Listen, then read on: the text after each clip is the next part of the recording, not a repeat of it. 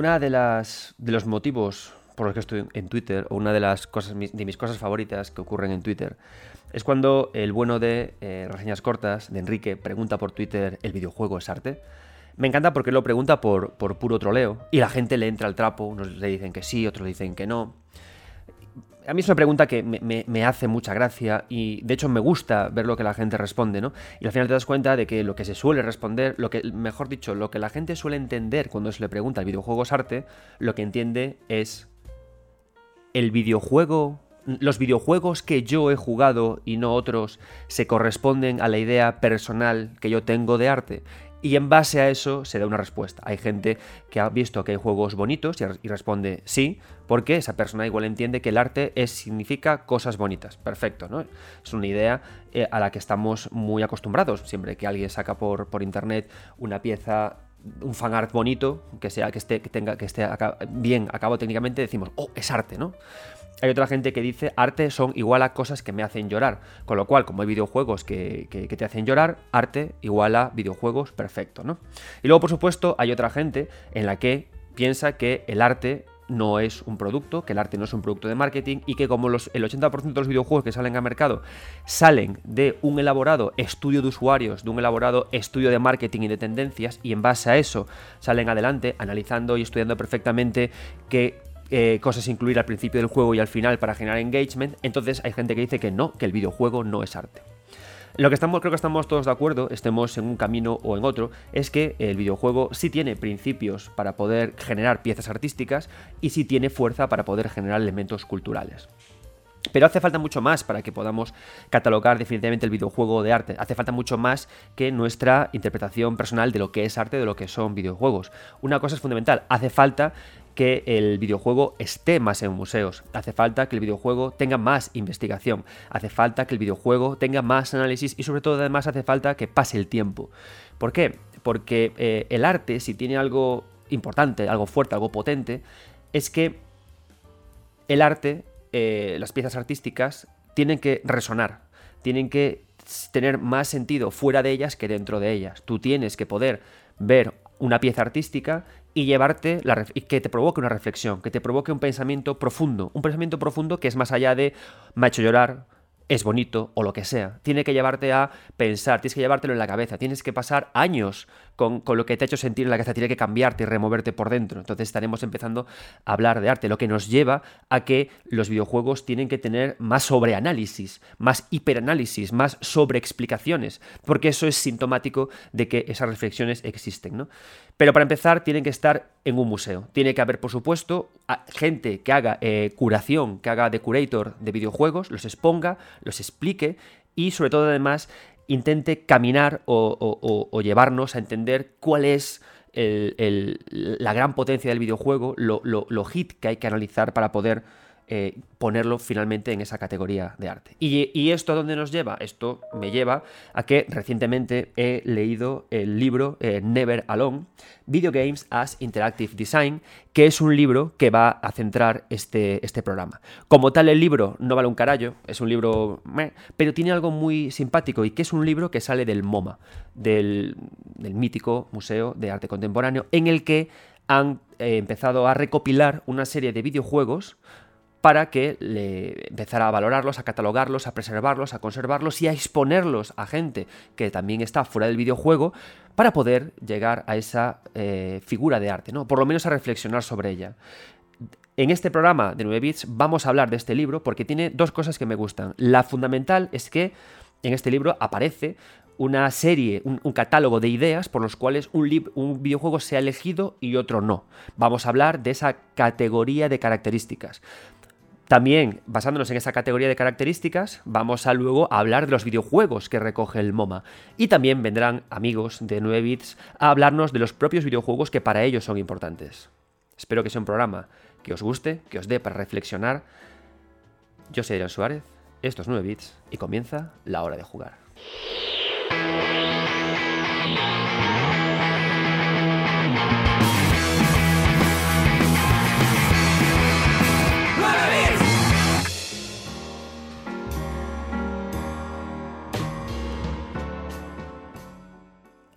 Antes de empezar con este programa, sobre los interactivos pintorescos que MoMA, que el Museo MoMA ha recogido.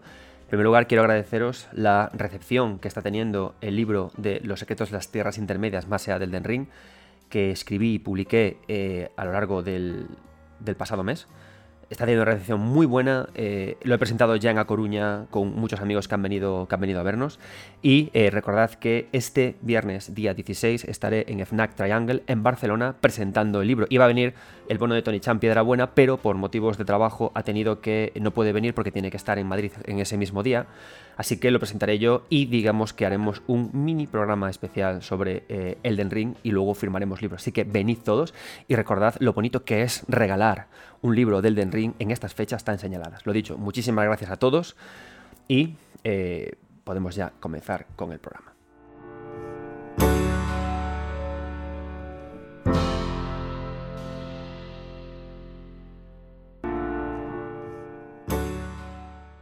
Bien, para los que no conozcáis lo que es el, MoMA, el MoMA no es otra cosa que el Museo de Arte Contemporáneo que se encuentra en Nueva York, ¿vale? Em, vamos a recopilar, eh, eh, por supuesto, como hacemos muchas veces cuando hablamos de libros, vamos a recopilar, eh, hablar sobre fragmentos de libro y luego a través de ahí introduciremos reflexiones, ¿vale? a diferencia de otros libros que os traigo, este libro creo que no hace falta que lo compréis, porque directamente con las cuatro cosas de las que voy a hablar yo aquí ya tenéis bastante para, eso, ¿no? Como digo, la parte buena de este libro es eso, es la reflexión que hace el MoMA de cómo elige piezas para su museo, pero una vez que se pone a hablar directamente de esos videojuegos, creo que flaquea un poco más en, la, en lo que quiere hablar. El MoMA elige para sus estanterías, para su, para su colección, videojuegos muy potentes, videojuegos que necesitan una reflexión más profunda de la que aquí hacen en pocas palabras, y eso le da, el resultado, le da como resultado al libro un acabado eh, un poco frívolo. Pero, sin embargo, la introducción que hace al principio y la reflexión que hace sobre el producto interactivo, interactivo o sobre qué elementos elige del videojuego para, traducirlos a, estos son dignos de llevar a un, museo para reflexionar sobre si tienen capacidad artística o no, esa parte sí que es interesante y es la que vamos a recoger ahora. Vale, em, en primer lugar, es interesante que entendamos el, Museo de, de, Arte Moderno en qué categoría clasifica a los videojuegos y desde qué momento el museo empezó a recoger esos, esos elementos, esa categoría dentro de, de sus salas. En la página 15 del libro leemos Interactive Design at the Museum of Modern Art y empieza diciendo, el Museo de Arte Moderno, la primera adquisición que hizo de diseño interactivo, vamos a quedarnos, esta es una palabra importante, ¿no? que al final los videojuegos les interesa por lo que es diseño interactivo, ¿no? Y esto es un término interesante porque precisamente este capítulo, como este episodio del podcast, va sobre justamente eso, ¿no? Sobre la interacción. Cuando se produjo la primera adquisición de arte de diseño interactivo en el MoMA? Em, en su historia fue en el año 2006. Ya veis que es interesante porque llevamos muy poco tiempo al final recopilando piezas de esto, no llevamos ni 20 años. Con lo cual, una de las cosas que decía en la introducción, la idea de que exista una profunda reflexión sobre esto, no es tan longeva, ¿no? Si el MoMA lleva reflexionando sobre el diseño interactivo desde, desde 2006, todavía nos hace falta más tiempo para poder hacer eh, caldito de cultivo en nuestra cabeza de lo que es el videojuego, ¿no? De lo que nos hace sentir. Porque tiene que ser también algo, creo que global, ¿no? Tiene que mucha más gente reflexionar sobre ello que únicamente los que estamos eh, fuertemente involucrados en este, en este medio. ¿Cuál es lo primero que, recopiló el, museo, el MoMA? Fue los libros reactivos, los Reactive Books de Joan Maeda que son cinco eh, volúmenes impresos, cada uno con un CD-ROM incluido que tenía componentes digitales. Dice el libro que el ritmo de adquisición desde entonces ha sido lento y ha sido lento pero deliberado. ¿Por qué? Porque, y esto es importante, y está guay esto, ¿no? dice, estos nuevos tipos de artefactos, los interactivos, presentan eh, desafíos considerables, desafíos grandes para los museos tradicionales, ¿Por qué? Porque desafían tanto sus sistemas como sus protocolos. ¿Qué quiere decir? Es decir, ¿cómo elegimos qué piezas interactivas llevamos al museo o cuáles no?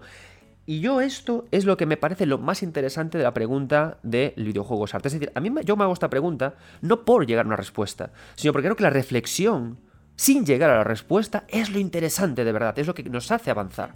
Las respuestas matan, buscar la respuesta es lo que da vida, lo que nos hace madurar. Cuando encuentras la respuesta, te mueres. Y ya otra cosa. Entonces dice, durante los últimos 16 eh, años, el criterio y los métodos que tiene el MoMA para poder recopilar y poder buscar estas pistas interactivas, por supuesto, se ha ido refinando, ¿no? Y enumera varias exhibiciones que ha tenido el propio MoMA, ¿no? Dice, habla de la exhibición Design and the Elastic Mind, el diseño y la mente elástica de 2008, eh, Háblame, eh, Talk to Me, Design and the Communication Between People and Objects, ¿no? Háblame, el diseño y la comunicación entre personas y objetos en 2011, y la colección ha ido creciendo y ha incluido, ha ido incluyendo en el MoMA, ha incluido interfaces, apps, eh, elementos visuales a través de, interfaces también, iconos, hardware y finalmente videojuegos. Y es interesante las dos, el nombre del título de las dos exposiciones que tuvo el MoMA, ¿no? Dice Diseño y mente elástica, la de 2008, ¿no? Y luego dice que en 2011 tuvieron la de Háblame, diseño y comunicación entre personas y objetos, ¿no? Con lo cual empezamos a ver ya con estas dos exposiciones el camino que toma el MoMA, ¿no? La reflexión que hace el propio museo hasta llegar al videojuego. En primer lugar, ¿qué hace? Diseño y mente elástica, es decir, flexiona, haz hueco en tu mente, rompe tus barreras y acepta la interacción como parte fundamental del diseño. Y luego, unos años después, háblame, diseño y comunicación entre personas y objetos. Una vez que abrimos la mente en 2008, empezamos a preocuparnos de lo más fundamental que tiene el diseño. El diseño es una forma de comunicación en la que habla la imagen y otras herramientas que tenga, por supuesto, el medio que estamos empleando, ¿no? diseño gráfico, unas herramientas, el multimedia otros y el interactivo otros, ¿no? Pero en el fondo todo es comunicación a través de imagen y otra serie de sortilegios tecnológicos que eh, incluyen con lo que estamos trabajando, ¿no? Entonces está guay, ¿no? Porque poco a poco han ido incluyendo eh, videojuegos, ¿no? Entonces el, libro sigue hablando de que han empezado a incluir eh, cosas como iconos, como emoticonos, como piezas de hardware, para poder conservarlas, catalogarlas y trabajar con ellas y analizarlas, ¿no? Entonces avanzamos un poco más y lo que, lo que, lo que empezamos a ver ya, y luego en la página 18, entramos en el capítulo de Video Game as Interactive Design, ¿no? Como decíamos, al final entiende la parte del videojuego como diseño interactivo, y en base a ello empiezan a hacer la reflexión de cómo lo meten, ¿no? Podríamos, por supuesto, analizar el videojuego de mil formas distintas. Los que ahora me escuchéis y hagáis academia, sabéis que vuestro campo de estudio puede ser, por ejemplo, la imagen, puede ser, por ejemplo, la historia, puede ser, por ejemplo, lo que sea. Yo, por ejemplo, muchas veces hago hasta el ejercicio divertido de analizar eh, cómo funcionan los trenes en el videojuego. Es decir, tenemos que entender que al final cada elemento tiene muchísimas vertientes distintas para abordar su estudio desde diferentes frentes. ¿no? El MoMA, ¿cuál he elegido? Uno que a mí me parece honestamente acertado, ¿no? que es el diseño interactivo, porque al final la interacción es quizás lo que nos es más propio a nosotros, ¿no? Todas las artes, de una forma o de otra, tienen su grado de interacción. Desde un cuadro tiene interacción, desde una película tiene interacción.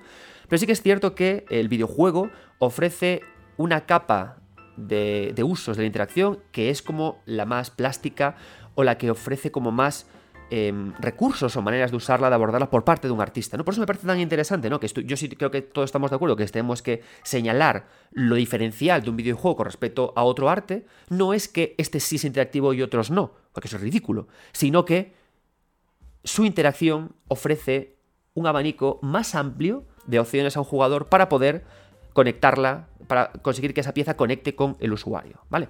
Porque, por supuesto, un libro es interactivo. Yo, eh, antes del videojuego, estaba, leía libros de Elige tu propia aventura y de lucha ficción.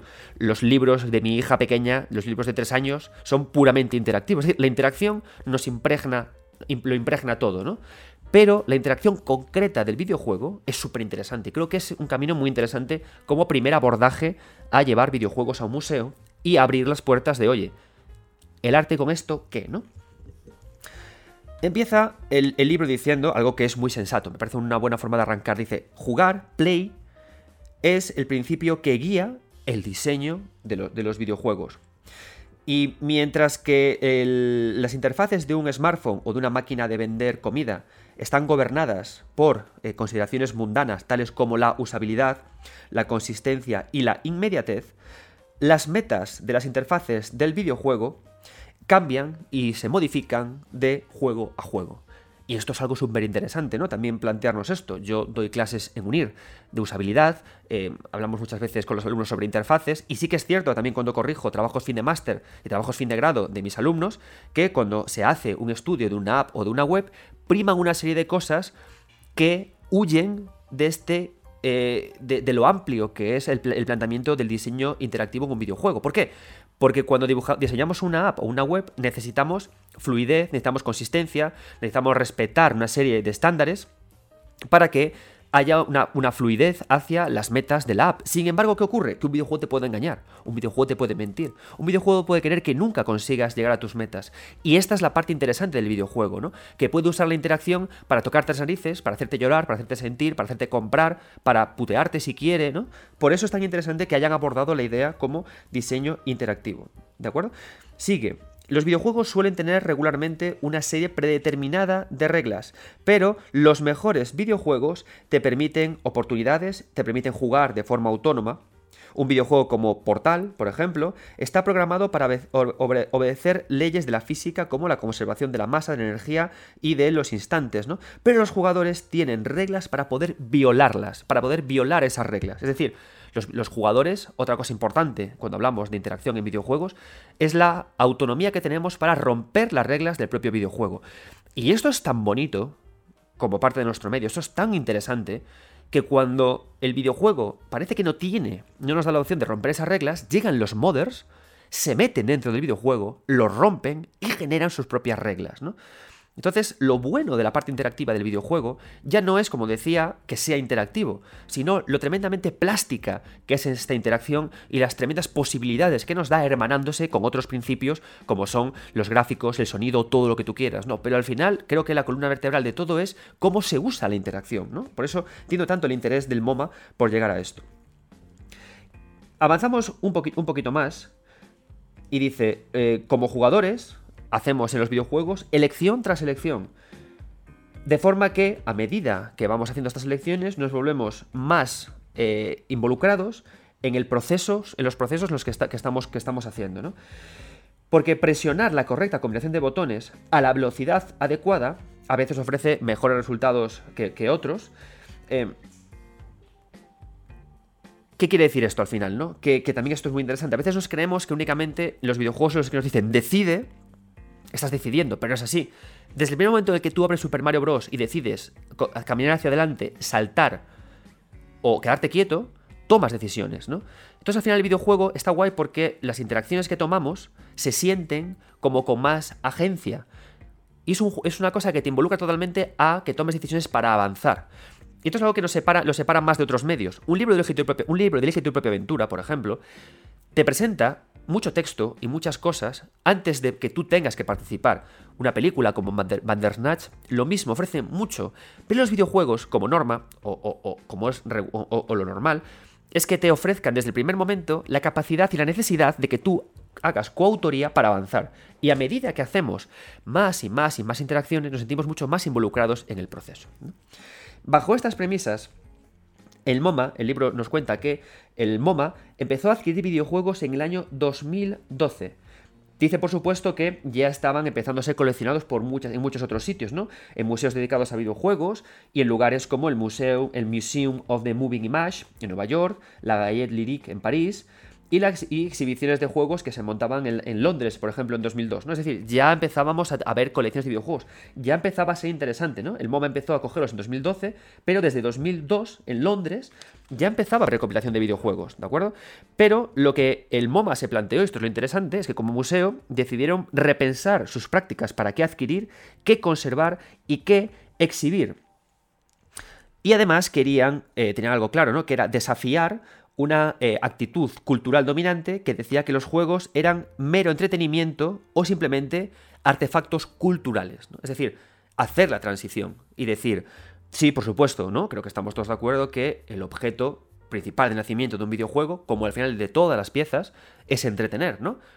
¿Qué pasa? Que si queremos empezar a valorar sus capacidades para poder crear esos sobreanálisis, esas reflexiones que me llevan siglos y siglos y siglos, yo, por ejemplo, creo que llevo pensando desde Super Mario Bros. desde el primer día que jugué, ¿no? Entonces, hay que analizarlos en ese punto, ¿no? En, que te cambien, en que te revuelvan por dentro.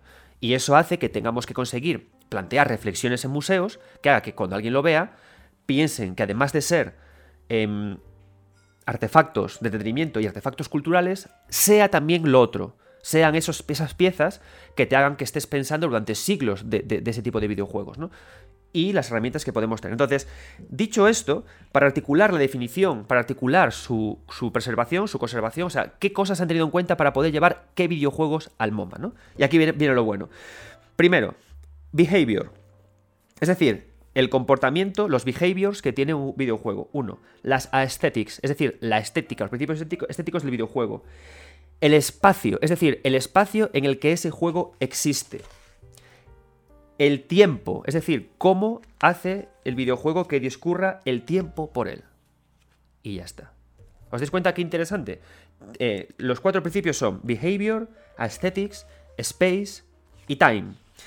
En behavior, ¿a qué se refiere? Cuando hablamos de behavior, lo que analiza el MoMA para poder llevar un videojuego y empezar a hacer estas reflexiones es cómo son sus reglas, cómo son los estímulos que nosotros recibimos a través de las reglas de juego que tiene ese jugador y cómo las recibimos, ¿no? Em, y una cosa que marca nada más a empezar a hablar de behaviors es que hay algunos resultados que están planeados y otros que se reciben en el jugador como inesperados, ¿no? Y aquí viene esa parte tan bonita de la interacción del juego, ¿no? Que, muchas veces hacemos una interacción, una interacción que nos obliga a saltar al vacío y que recibimos resultados inesperados. Chulo. Aesthetics. Vamos allá. En Aesthetics podría cualquier persona pensar que graficotes gordos, neno, menudos, gráficos de la hostia. No. Cuando habla de Aesthetics, el MoMA se refiere a Visual Elegance. La elegancia visual está, eh, es una de nuestras importantes consideraciones. En, diseño, el, elegancia visual no es solo una meta, sino también una herramienta. La estética de un videojuego puede variar tremendamente en base a la tecnología eh, que esté disponible e incluso a la visión del juego, ¿no? Con lo cual, lo que eligen para clasificar la parte visual del videojuego, la palabra que usan es elegancia, no poderío técnico. ¿Por qué? Porque necesitan un término que permita clasificar la estética de un videojuego sin importar la era. Por ejemplo, Pong es un videojuego estéticamente súper elegante. Y es un juego de 70 y pico, de 70 y poco. Entonces necesitamos una palabra que clasifique eso. ¿Por qué? Porque si no nos pasa lo que hacemos siempre cuando hacemos análisis de juego retro, ¿no? Que decimos gráficos desfasados. Ah, pero si hablamos de elegancia, ya cambia la cosa. Es una palabra, es un término, un adjetivo que sortea el, la dura espada del tiempo. De hecho, lo dice aquí, ¿no? Dice, la simplicidad gráfica del Pong es arrebatadora y está muy lejana del estilo complejo visual de Inside, pero ambos claramente encajan en tener una potente intención estética que encaja con la elegancia, ¿no?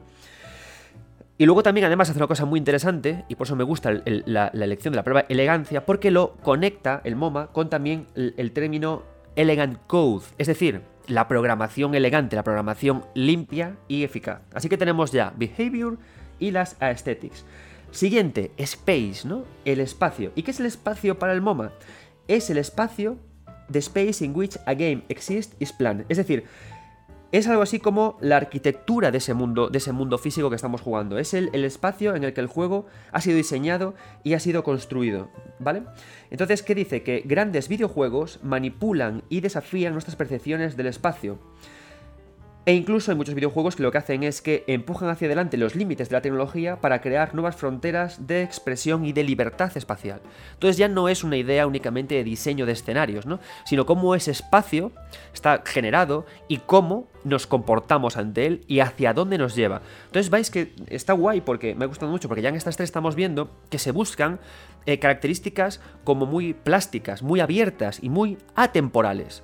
Y, de hecho, Behavior, Aesthetics y Space, sumada a Time, serían cuatro muy buenas formas de valorar un videojuego en un medio. Podríamos, la hobby consolas que hizo toda la santa vida. Jugabilidad, diversión, eh, eh, adictividad. ¿Quién sabe lo que es adictividad? Pero lo valoramos así, o adicción le llamaban.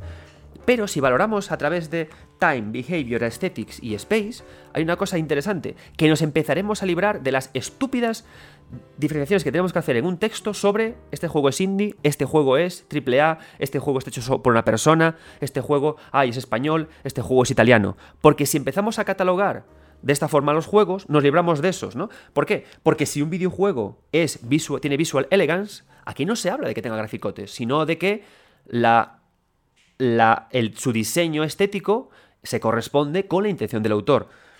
Si catalogamos el space y no el diseño o lo grandilocuente que es su mapa, empezamos a valorar cómo el espacio se flexiona y es manipulado para el jugador. Si empezamos a valorar el behavior, empezamos a valorar cómo esas reglas funcionan para que el jugador tenga a veces hasta reacciones inesperadas. ¿Os dais cuenta? Aquí podríamos diseñar juegos con dos, dos duros, pero que trabajaran en base a esto. Y lo mismo, juegos grandísimos, ¿no? Y creo que muchos jugadores, los que me incluyo, estaremos encantados de trabajar bajo estas clasificaciones, ¿no? Siguiente, time. Esta es una de las que más me ha gustado, ¿no? Porque muy pocas veces nos, planteamos cómo el tiempo funciona en el videojuego. Y dice, time. The passage of time in video games exists in tension between... Traduzco para mis queridos eh, oyentes. El paso del tiempo en videojuegos existe en tensión entre dos eh, conceptos griegos de la, de la antigua griega muy filosóficos, cronos y kairos. Cronos es la convención compartida a todos del tiempo secuencial.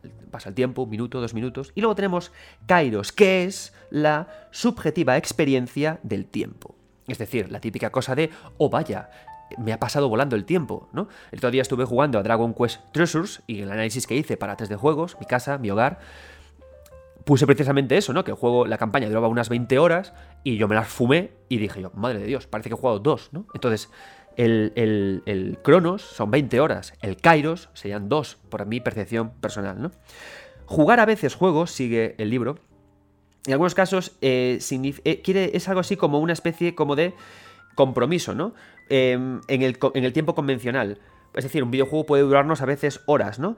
Pero dentro del tiempo de juego, el tiempo está, está sujeto a la habilidad del diseñador para poder manipular la realidad. Por ejemplo, en Return on the Obra Dinn hay una gran tensión entre el tiempo presente y el tiempo pasado que se mezclan entre el gameplay y la narrativa. Las maquinaciones políticas de IF Online ocurren en tiempo real y pasan años, ¿no? Pero, por ejemplo, en Passage, que es un videojuego que dura muy poquito tiempo y que tengo que eh, eh, agradecerle a Isis que me, lo haya, que me lo haya recomendado, no lo conocía. Fue una gran incorporación Isis a este programa, eh, participó en dos capítulos, os recomiendo su aportación en el capítulo de los videojuegos mínimos. Y lo que hace Passage es que hace que todo el tiempo de vida de un personaje, la vida entera de un personaje desde que nace hasta que muere, se condense en una cuenta regresiva súper corta. ¿no? Entonces, ¿cómo manipula el tiempo el videojuego? ¿Cómo lo usa para jugar con el Cronos y con el Kairos? ¿no? Y cómo con todo ello nos afecta y se diseña. ¿no? Entonces, estos cuatro conceptos han hecho que una serie de videojuegos aparecieran eh, en el MoMA. ¿no? ¿Y qué videojuegos son esos? Que son los videojuegos que abordaremos en este capítulo. Mirad,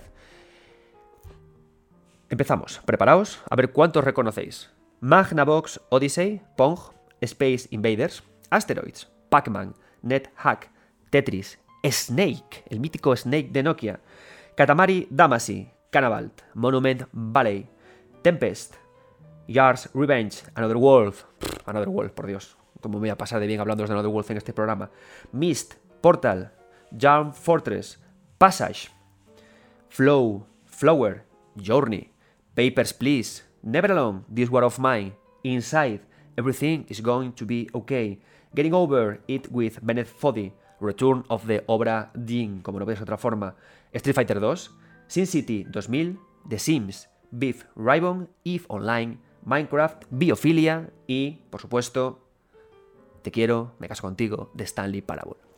Bajo esos cuatro principios, estos videojuegos han sido los que el MoMA ha elegido para su análisis. Y ahora vamos a abordar, honestamente, los que he jugado porque tampoco voy a inventarme cosas.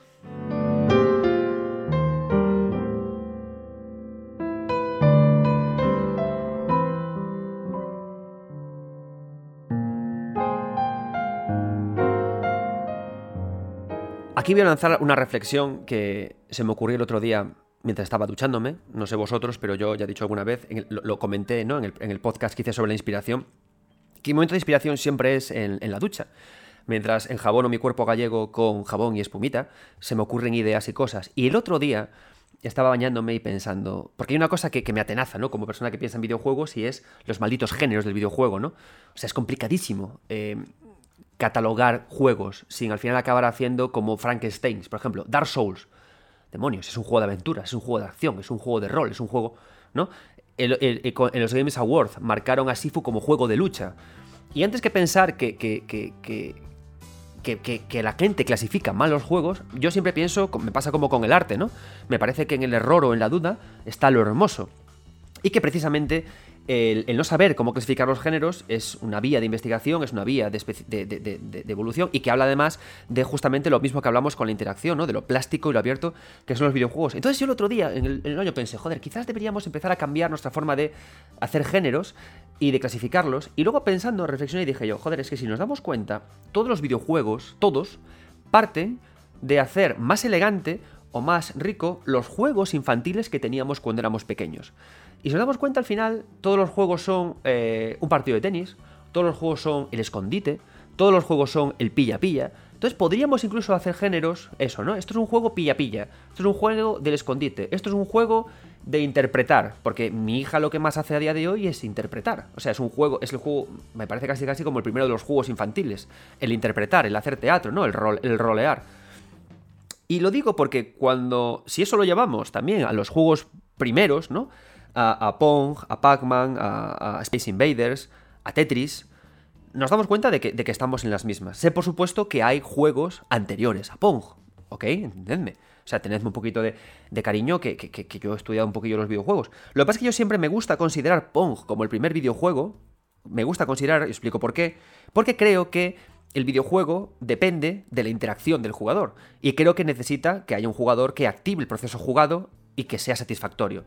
Pong fue el primer juego con un gran éxito comercial. Y el éxito comercial, ¿en qué se convierte? Se convierte precisamente en gente jugando, gente divertida, gente feliz. Por eso a mí me gusta siempre estudiar la historia, que empieza con Pong y que por supuesto tiene esta historia como todo antecedentes, que son los juegos que llegaron antes de él, ¿no? Por supuesto no se puede hablar de Pong sin el juego de tenis de Magnavox Odyssey y hacer la comparativa de que Pong triunfó porque em, Al Alcorn se fijó en el tenis de que había en Magnavox Odyssey y dijo, hostia, lo que voy a hacer es poner unos marcadores, eh, hacer que los partidos tengan principio y final, es decir, ¿qué es lo que hizo? Añadirle elementos narrativos al juego para que la gente se enterara de lo que estaba pasando y así el juego lo petó. No se puede hablar de Pong sin eso, ¿no? Pero, por ejemplo, tampoco se puede hablar de GTA sin hablar de Pac-Man. O no se puede hablar de muchas cosas de shooters sin hablar de Space Invaders, ¿no? Entonces, a mí, eh, si queréis más saber sobre Pong sobre, y sobre Space Invaders, incluso sobre Pac-Man, podéis ir a mi canal de YouTube, porque tengo unos pequeños capítulos sobre la historia del videojuego en la que profundizo mucho sobre esto, ¿no? Pero me gustaría dar, eso sí, hoy unas pequeñas notas sobre estos videojuegos. La de Pong ya os lo dije. ¿Por qué Pong me parece un juego interesante a día de hoy? Porque comparado con tenis, lo que hace es que ha hecho un gran logro interactivo, que es que al introducir marcadores, al introducir un HUD, consigue que el jugador se sienta involucrado en el propio juego, ¿no? Y para mí esta es una de las primeras pistas por las cuales la, narrativa, los indicadores son tan importantes en el videojuego, ¿no? Porque la buena guía al jugador de lo que tiene que hacer genera una mayor involucración, ¿no? Al final la interacción es muy plástica, pero tenemos que saber cómo guiarla para poder llevar a unos fines concretos al jugador, ¿no? Space Invaders, porque me parece muy atractivo a nivel de interacción, de nuevo lo comento más en ese vídeo. Space Invaders tiene algo muy gracioso, que es hijo de su tiempo, es un videojuego que no tiene final. Pero precisamente como no tiene final, hace que esta invasión marciana que se produce al último, a última defensa de la Tierra tenga tanta gracia. Porque en Space Invaders no podemos ganar. En Space Invaders siempre los aliens van a acabar con nosotros y a matarnos. Y el único desafío del juego es preguntarte cuánto aguantarás. Me parece una pregunta súper potente que a día de hoy es imposible de hacer. A día de hoy un videojuego tiene que darte palmaditas en la espalda, un final, masajearte un poco la próstata para que estés contento y darte un par de esferas celestiales, el juego que sea, para que tengas puntitos extra y puedas gastarlo en tu gachapón de confianza. Pero aquí se trabajaba con esto, ¿no? Pac-Man, ¿por qué me parece también un juego interesante? Pues precisamente porque es en lo que se basan eh, casi todos los juegos a día de hoy de, capturas. Me parece un laberinto súper emocionante porque no tiene ni principio ni salida, ¿no? Y entonces rige un poco el principio que hablábamos con Pac-Man. No puedes ganar, solo puedes aguantar y en el que tienes que estar continuamente tomando decisiones, ¿no? Tomando estas decisiones que hablábamos antes cuando estábamos hablando del diseño interactivo decisiones continuas, que eso te involucran a ti, más. Y que además hace algo muy simpático, ¿no? Con eso también que hablábamos del, código elegante, que a través de tus interacciones continuadas y de comprobar el comportamiento de los fantasmas, los acabas conociendo a ellos. Es decir, acabas conociendo a personajes a través de interacciones que haces con ellos moviéndote con las manos, ¿no? Lo cual luego generó que apareciera la serie de dibujos de Pac-Man. Y eso hace que sean juegos tan chulos, ¿no? Y volviendo a la idea que os decía antes, de que podemos hablar de géneros en base a juegos infantiles que hacíamos en nuestra infancia, Tetris es lo que juega mi hija, a hacer bloques también, unos montados sobre otros, ¿no? Entonces, me parece como muy puros estos videojuegos. A mí siempre me ha gustado empezar a hablar de videojuegos, siempre hablando de Pong, de Space Invaders y de Pac-Man, porque me parece que hay una pureza eh, maravillosa en estos videojuegos y que sigue estando muy presente a día de hoy, ¿no? Regresar al videojuego clásico, hacer el esfuerzo de de sortear ¿no? las, las perezas, las dificultades de controles arcaicos y vetustos, una vez que superamos esa primera barrera, nos acaban devolviendo lecturas súper bonitas de nuestro medio y de lo que se hace a día de hoy. Yo a día de hoy estoy empezando a volver a jugar a Final Fantasy I y una vez que superas, por supuesto, los típicos escollos de ser juegos viejos, descubres eh, cosas que ya no se hacen. Y lo divertido es que cuando pasan 20 años de algo que ya no se hace, eso vuelve a ser moderno y actual, y lo echas de menos. Y es lo bonito de revisitar juegos viejos, porque las ideas potentes que estaban en su época vuelven a estar muy de actualidad a día de hoy si hacemos el esfuerzo de mirarlas. Dando un salto más allá, quiero dirigirme directamente a eh, Another World. ¿no? Por supuesto, no puedo, no puedo hablar de todos estos videojuegos, pero sí que hay algunos que, en los que quiero pararme y detenerme porque me parecen juegos súper potentes y súper interesantes de los que quiero hablar. Another World. Another World es un videojuego que es absolutamente significativo en nuestro medio. Gracias a Another World tenemos otros tantos videojuegos, ¿no? Another World es hermano, vecino de Prince of Persia y ambos son cuñados, eh, compañeros de sangre del trabajo de Fumito Ueda. Bebe mucho todo lo que es Ico, Shadow of the Colossus, de la rotoscopia de estos títulos. Y no olvidemos que gracias a Fumito Ueda, eh, a Miyazaki se le encendió la bombilla y creó todos estos videojuegos que tenemos a día de hoy. Así que hablemos un ratito de Another World.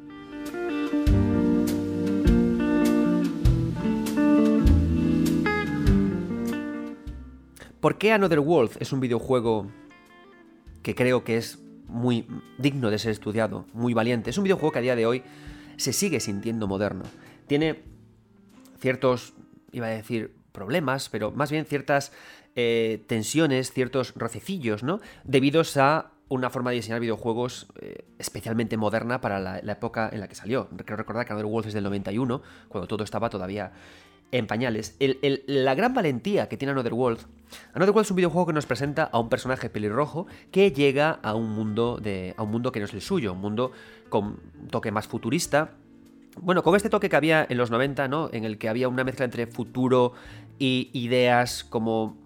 casi, casi como, como indígenas, ¿no? Eh, animales, eh, eh, eh, celdas colgadas de los árboles, actitudes tribales, ¿no? Este, este, cruce que había entre el futuro marciano, pero a la vez somos todos un poquito tribales. Y llegaba un personaje ahí y su misión era escapar.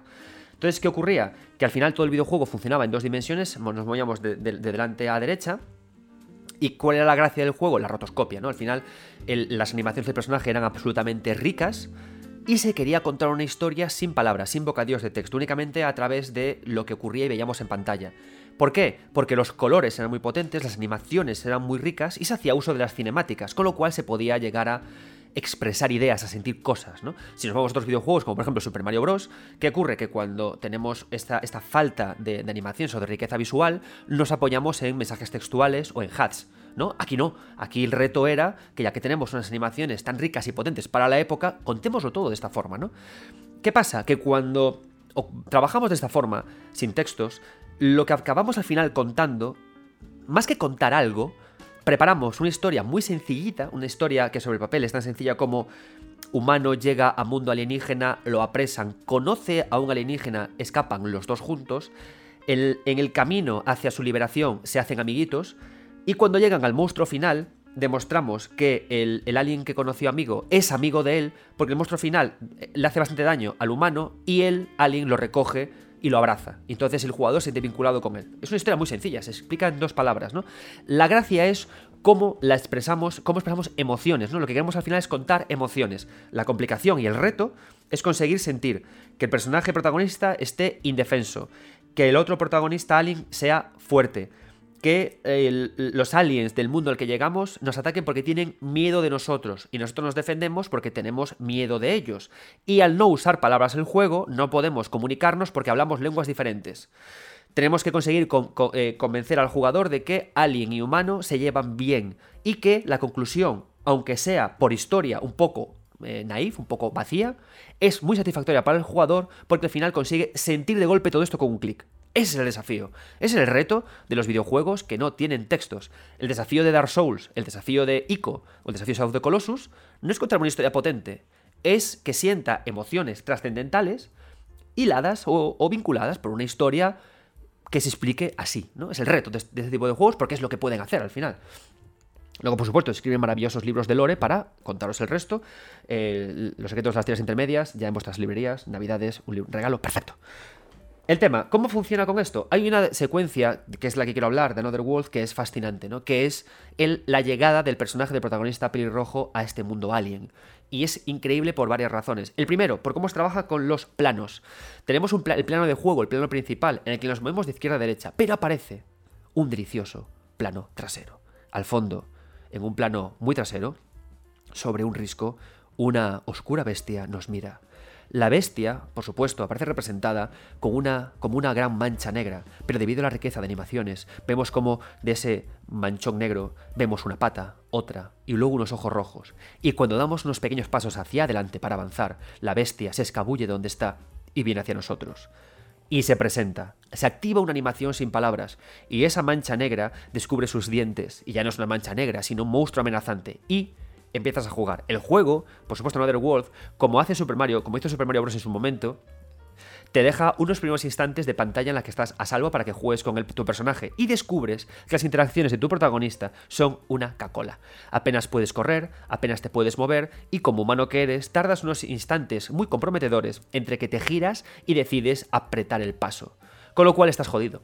¿Qué ocurre entonces? Que la bestia te sigue para un lado, tú tienes que retroceder en lugar de hacia adelante, tienes que asirte a una liana como puedas, balancearte y trapar, echar a correr hacia el otro lado, sortear unos bichos, te cagas en todo. Y cuando al final llegas a, un, a sin salida, comprendes que tú eres débil, comprendes que sin ayuda no puedes llegar a ninguna parte, aparecen los aliens que te apresan y matan a la bestia. De esta forma, con esta secuencia, se consiguen muchas cosas. Uno, explicar jugabilidad. Dos, comprender cómo es tu personaje. Que entiendas que los aliens a los que te vas a enfrentar en este mundo son más fuertes que tú.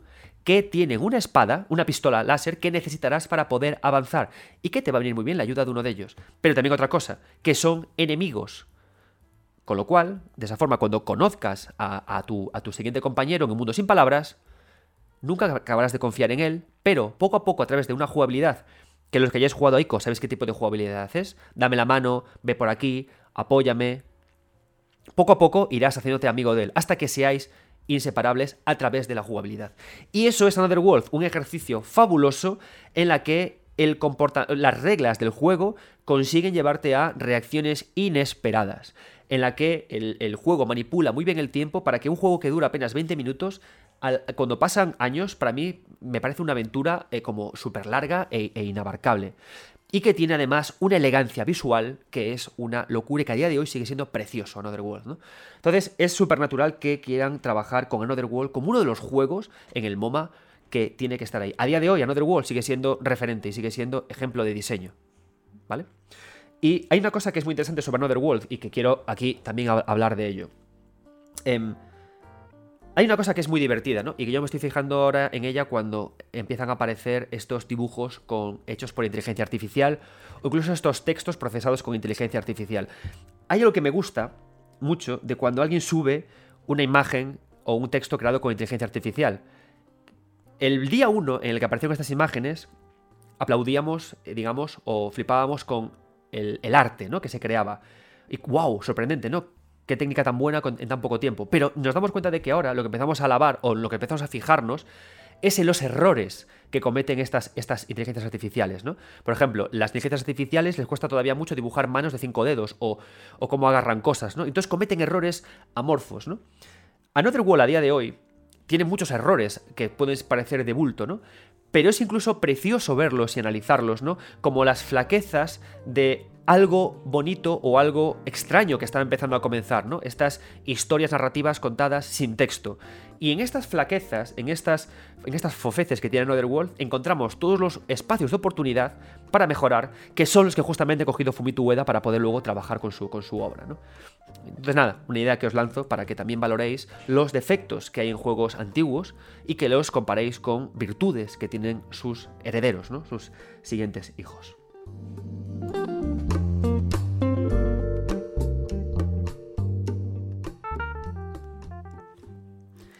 El siguiente juego de la lista que quiero abordar es Journey, título que creo que todos hemos jugado, videojuego que además juega también muy bien con la idea del tiempo, ¿no? En, el, en, esa idea del Cronos es un juego de dos horas, pero en esa idea de Kairos es un videojuego que de nuevo parece que marca un largo viaje de nacimiento, vida y muerte.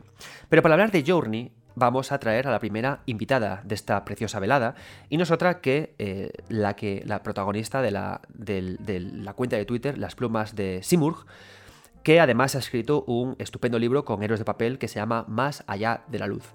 Ella misma nos hablará de por qué em, la interacción que se produce en Journey es tan significativa para la construcción de avatar, de viaje y de emociones. Adelante, plumas este es tu momento. Cuéntanos de qué va tu libro Más allá de la luz y, y por qué es importante que el MoMA haya elegido a Journey para su colección.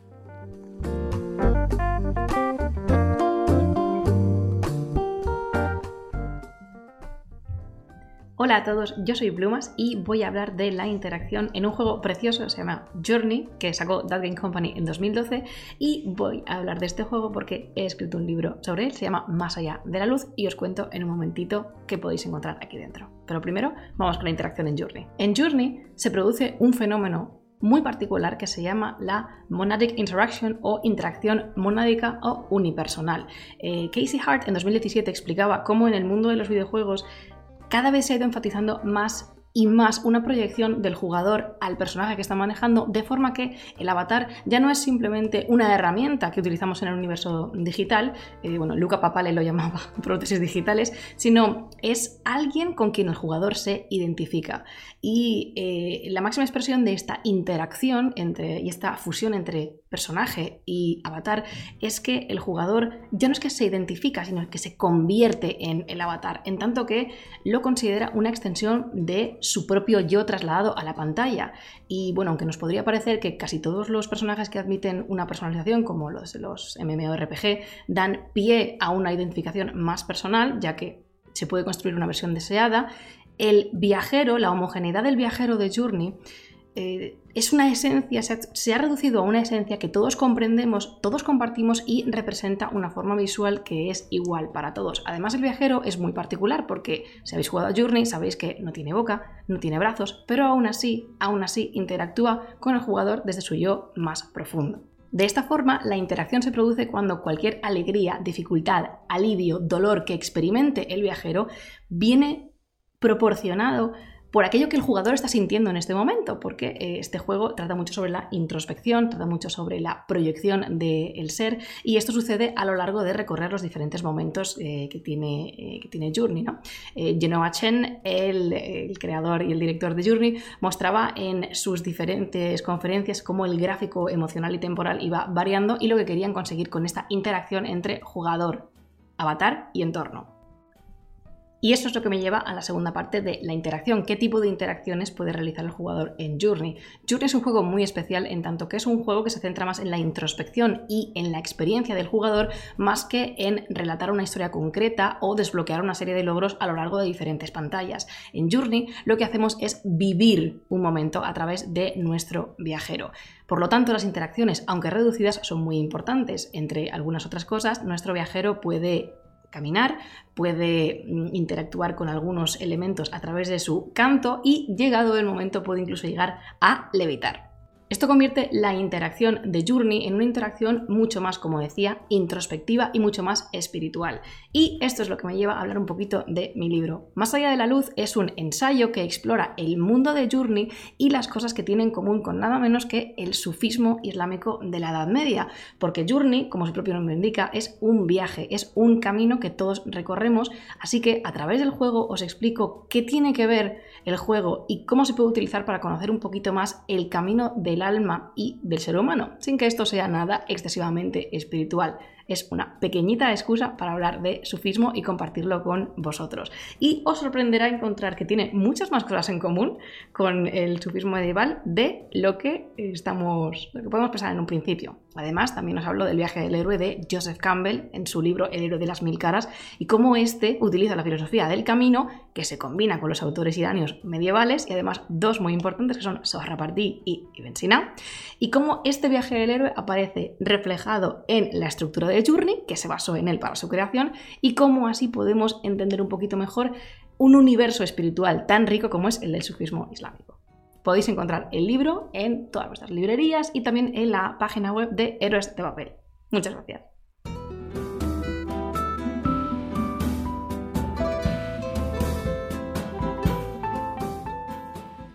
Si nos eh, damos cuenta, eh, Journey tiene mucho en, en común con Another World es un juego que de nuevo también cumple esta norma de que cuando un videojuego no puede contar con eh, recursos textuales o con cinemáticas habladas, lo que más persigue sobre todo es generar emociones, generar y explicarlas al jugador a un nivel profundo, ¿no? A ese nivel en el que nos cale y perdure con nosotros durante, durante mucho tiempo. Y eso, en mi opinión, lo consigue muy bien Journey. Journey es un videojuego que a día de hoy yo sigo todavía pensando en él, sigo sobreanalizándolo, sigo haciendo reflexiones y es un juego que me ha hecho muy feliz traer aquí a este, a este programa. Journey además hace cosas muy interesantes, incluso con respecto a Another World. Another World es un videojuego lineal, es un videojuego que está regido por esa historia que hilvana las emociones que al final acabamos sintiendo. Sin embargo, Journey a mí siempre me ha gustado porque usa el color para em, compartimentar las emociones que queremos sentir. Entonces al final Journey, por supuesto, está regido por la idea de sigue la montaña, es decir, más que una historia, lo que hace es que plantea, hace suyo el típico elemento, la típica idea de ver el punto A al punto B del videojuego, ¿no? Empieza aquí y llega al castillo y lo, lo, lleva a la montaña, ¿no? Con esta idea también muy de Celeste, muy de otros videojuegos, de este hito, de este mojón en el escenario que al que perseguimos, ¿no?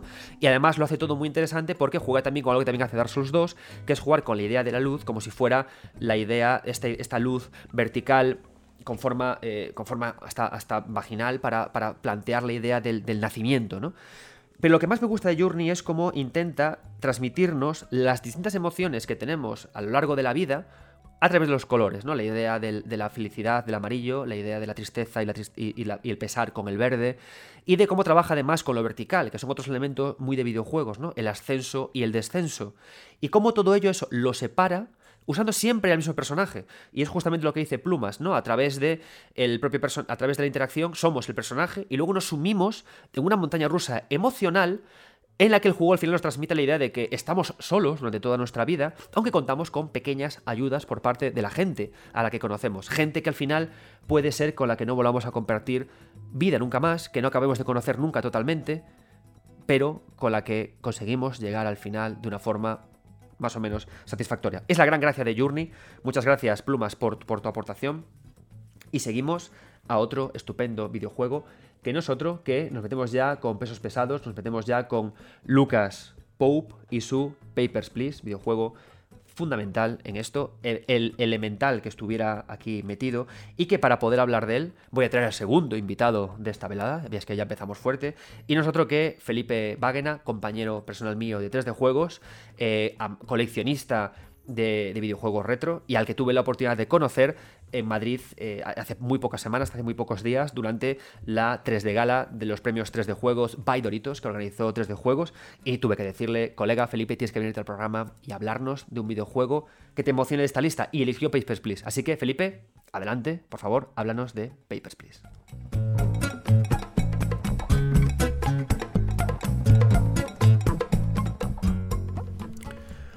Hola a todos, eh, soy Felipe Baguena y estoy encantado de estar aquí con todos vosotros.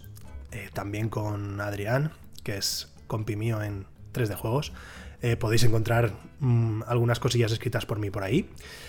Y, y, estoy aquí para hablaros de uno de los juegos que más me han impactado a mí en cuanto a, al tema de la interacción y es Paper Please. Un juego del que se ha hablado mucho, ya tiene, tiene sus añitos, juego indie, y se ha hablado mucho de él por tratar un tema en definitiva muy sensible, como es la, inmigración y los, los estados autoritarios. Eh, creado por Lucas Pope, eh, también conocido por, por, juegos también muy, muy interesantes como Return of the Obra Y la, la sensación, el sentimiento que más, que más ha llegado a transmitirme el, el juego, Paper Please, es la, sentimiento de compasión, que es algo que no es tan fácil eh, transmitir en un videojuego. Estamos, estamos habituados a discursos mucho más centrados en quizá la acción, quizá la venganza y, el uso de la violencia. Eh, pero normalmente no se trabaja la compasión, al menos no desde un punto tan crudo. Sí que tenemos eh, mensajes compasivos desde una visión más, más naif, pero no de una forma tan, tan cruda como lo hace desde un puesto fronterizo. Eh, encarnas esto a un, supervisor de, inmigración y en un principio el juego se presenta como un juego de, gestión habitual.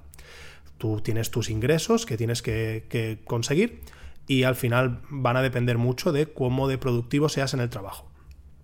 Esto hace que empieces a, integrarte, que empieces a entrar en unas mecánicas constantes de, bueno, pues yo reviso la información que, me traen los, los migrantes y en ese momento decido si está todo en regla.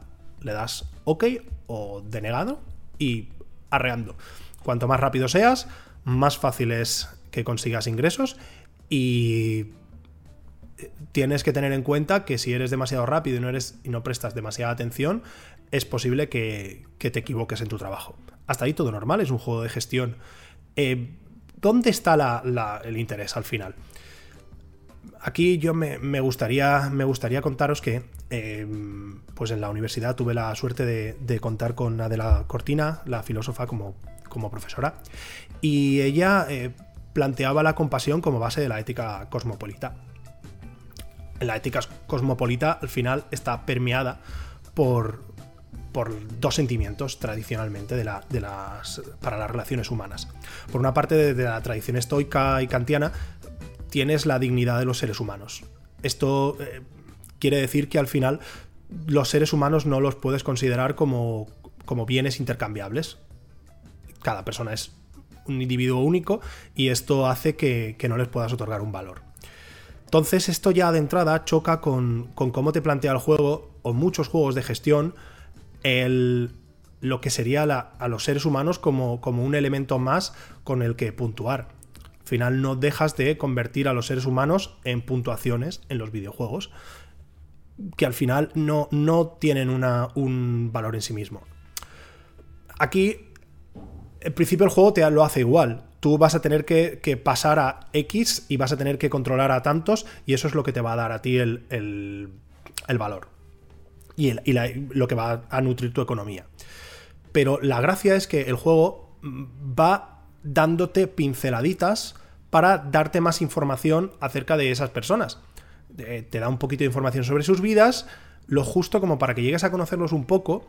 Y aquí entra el, sentimiento de compasión. Sería este segundo sentimiento que, que impregnaría todas las relaciones humanas y que va más allá de la empatía al final entendemos la, compasión como ese sentimiento de repulsa hacia la injusticia o ante el sufrimiento ajeno, vaya. Eh, la, gracia del juego es que integra ese, ese sentimiento sin que apenas te des cuenta. O sea, puedes intuir que van a jugar contigo con eso, pero tú de entrada estás mucho más pendiente de revisar información como si fuese un juego tradicional en el que tú comparas ciertos valores y todo te tiene que cuadrar. Pero llegado un momento, el juego es cuando empieza a, presentarte dilemas morales. Mm, ¿Qué pasa si, llega una persona con todos los papeles en regla, pero su mujer eh, no las tiene? ¿lo dejas pasar o no? Eh, esa persona te lo va a pedir y te va a contar su historia mm, con, con, nada, con dos detalles, pero va a ser lo suficiente como para que eh, te haga sentirte, sentirte mal y sentir esa empatía y, ese, y esa compasión. Lo, lo, importante de esto es que eh, la mayoría de veces son mal negocio para el jugador. Mm, te estás arriesgando en muchas ocasiones por nada. Sí, hay un sistema de sobornos, hay sistemas eh, que entran en, en, cuanto a la gestión económica, pero, pero muchas ocasiones te vas a, va a hacer que te sientas mal. Aquí es donde choca tu yo jugador con tu yo humano. Tú como jugador tienes claro que no te interesa, pues fuera una patada al culo y chimpún, fuera. No, no, me interesa, no me interesa hacerte ese favor porque eres un NPC de un juego. Sin embargo, tu yo humano hace que te sientas mal. Y, no tienes ninguna responsabilidad, no tienes nada que demostrar, no es un juego multijugador, no, no tienes a nadie mirándote. Sin embargo, te sientes mal contigo mismo y tomas una responsabilidad como persona. Vas a traicionar tus valores morales por hacerlo mejor en un juego. Llega un momento en el que ese es el planteamiento que te, que te haces si mis valores morales están por encima de, de, la, de la recompensa en un juego.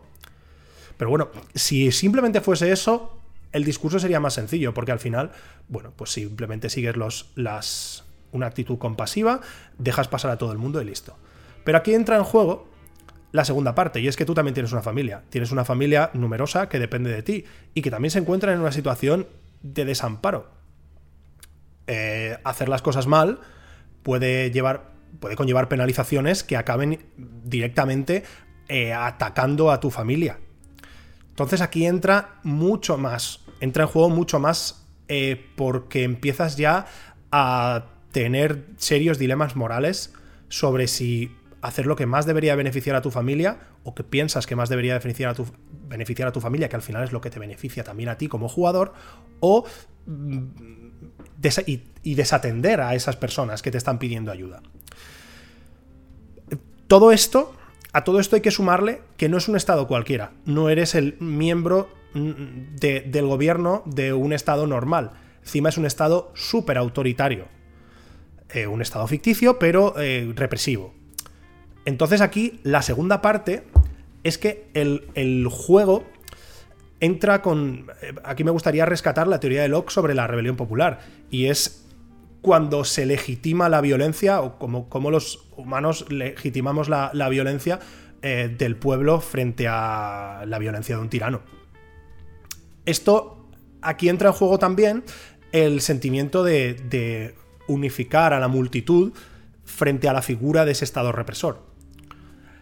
¿Qué conlleva esto? Pues tener que decidir entre un pensamiento y, una, y tomar unas decisiones en base a unos intereses individuales o sentir o, relacionarte más con ese sentimiento colectivista que nace del, de, la, de, la, propia rebelión ante una injusticia manifiesta. Esto es otro de, las, de los dilemas morales que te plantea el juego. Mientras estás preocupándote por el bienestar de tu familia, también tienes que estar preocupándote sobre si ayudas o no a la rebelión si ayudas a los rebeldes puedes acabar eh, pues con tu familia eh, exiliada y tú muerto. Sin embargo, si decides tomar el camino individualista, probablemente puedas conseguir suficiente, suficiente dinero como para escapar de ese infierno en el que estás viviendo con tu familia. Todo esto condensado en un videojuego con los mínimos recursos siendo apenas eh, pequeños, o sea, 4 píxeles. Todo tiene un diseño muy recio, muy, muy, muy espartano. Y eso lo hace todavía más interesante. Es increíble al final cómo, cómo consigue un juego como, como este, con muy poco, hacerte pasar por tantos dilemas, sentirte tan mal, sentirte tan bien cuando estás tomando algunas decisiones y hacer que, que reflexiones, que te plantees tantas cosas y que lo sigamos recordando después de tantos años. Definitiva, una prueba más de cómo los videojuegos pueden llegar mucho más de, de las mecánicas tradicionales y cómo nos pueden, cómo nos pueden tocar, cómo nos pueden llegar muy, muy hondo. Y bueno, quien no lo haya probado todavía, es para mí es un imprescindible, Paper Please, eh, referenciado por, por eh, estudios como Naughty Dog, en Last of Us y vamos, un juego, un juego que seguro que vais a disfrutar.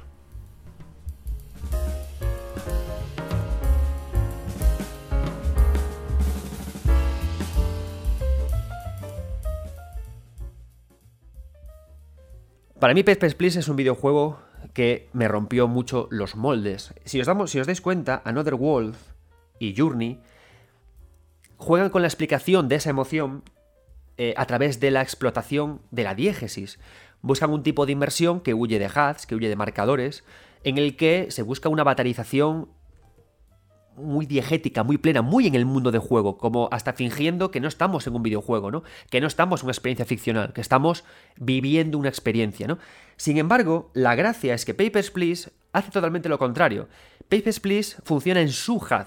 Es decir, nosotros que vemos en todo momento en Papers, Please, tal cual una separación en pantallas que eso es un HUD en, realidad, es como, es como en plan, vemos esto, vemos esto, vemos esto y vemos esto, vemos cuatro pantallas, cuatro visualizaciones que son puros datos y luego manejamos todo el tiempo datos, manejamos valores, es como si manejáramos puntos de vida, contadores o tanteos y a través de esa manipulación de lo, de lo de lo ¿no? de lo que está entre nuestro mundo y la diégesis, llegamos a lo que, a lo que habla eh, Felipe, ¿no? a sentir esos valores morales y a plantearnos si la recompensa que nos da el videojuego eh, es suficiente, ¿no? Para ser unos cabrones si, hace falta. Entonces, a mí me gusta mucho eh, la elegancia de elegir juegos como Another World y juegos como Papers, Please, porque son dos juegos que formalmente están en el extremo de su diseño visual. Están, pero al final los dos llegan a lo mismo. Tú cuando juegas a Papers, Please, sin estar nunca en, ese mundo, eh, en el que te sientes y sientes y te emocionas, sino que estar manipulando datos, manipulando antediégesis, manipulando marcadores, acabas teniendo igualmente una inmersión absoluta en el propio videojuego, ¿no? Creo que consigue Papers, Please es que se rompa esta, esta, este prejuicio que entendemos de que la inmersión en un videojuego, la mejor inmersión, ¿no? Esta palabra tan horrible cuando hablamos de fenómenos artísticos, la mejor inmersión se consigue eliminando el HUD, se consigue eliminando el marcador. No, no, no, no, cachorro mío. La inmersión se puede conseguir de todas las maneras posibles, usando el HUD, sin usar el HUD, a tope con los marcadores, eliminando los marcadores. Todo consiste, como leíamos al principio del libro del MoMA, todo consiste en cómo las decisiones constantes que va tomando el jugador lo meten en el papel. ¿Qué hace Papers, Please? Carayo, que estas decisiones que vamos tomando nos hacen valorar nuestra propia moralidad. Tomamos decisiones y luego nuestra familia pasa hambre si lo, hacemos mal. Tomamos decisiones y luego alguien se va. O sea, no puede entrar en, la República de Artroska y tiene que volverse a su fría casa a pasarlo regular.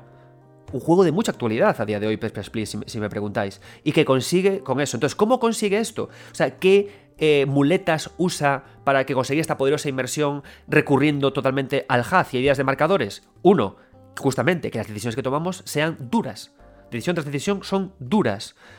Otro, además, que además plantea una situación, plantea un entorno, plantea un contexto en el que el HUD, la idea de uso de marcadores, tiene mucho sentido con nuestro avatar, porque al final somos un responsable de aduanas. Con lo cual llega un momento en el que olvidamos que estamos manipulando marcadores y numeritos y creemos que estamos en esa cabina, que estamos ahí con él y todo el tiempo en un mismo plano. Entonces, fijaos, no, yo quería traer, hacer esta comparativa, ¿no? Another World y vamos luego a Journey y rompemos con Papers, Please. Consiguen lo mismo. Diseño elegante.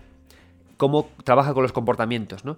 Con la idea también del tiempo. Mirad la idea del tiempo, ¿no? Ese time que hablábamos en la clasificación del MoMA.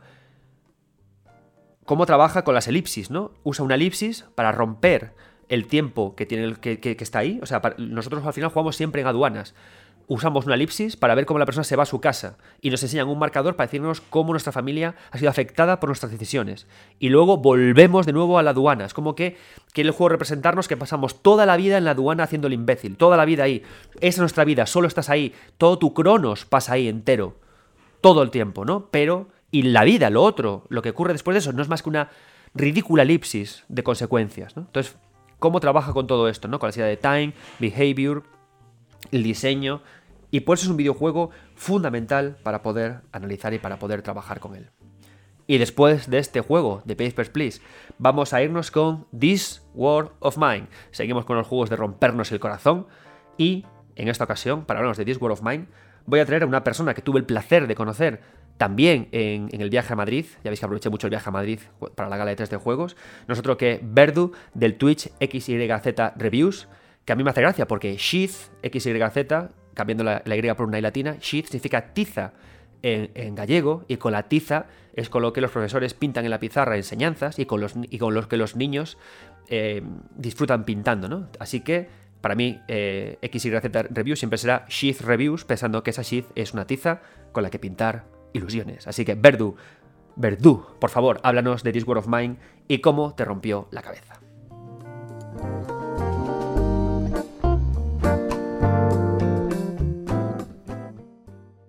Hola, muy buenas, aquí Verdu de XZ Reviews, un programa de videojuegos que tenemos aquí en, Twitch. Y yo quería comentar un juego que me gustó mucho que fue This War of Mine.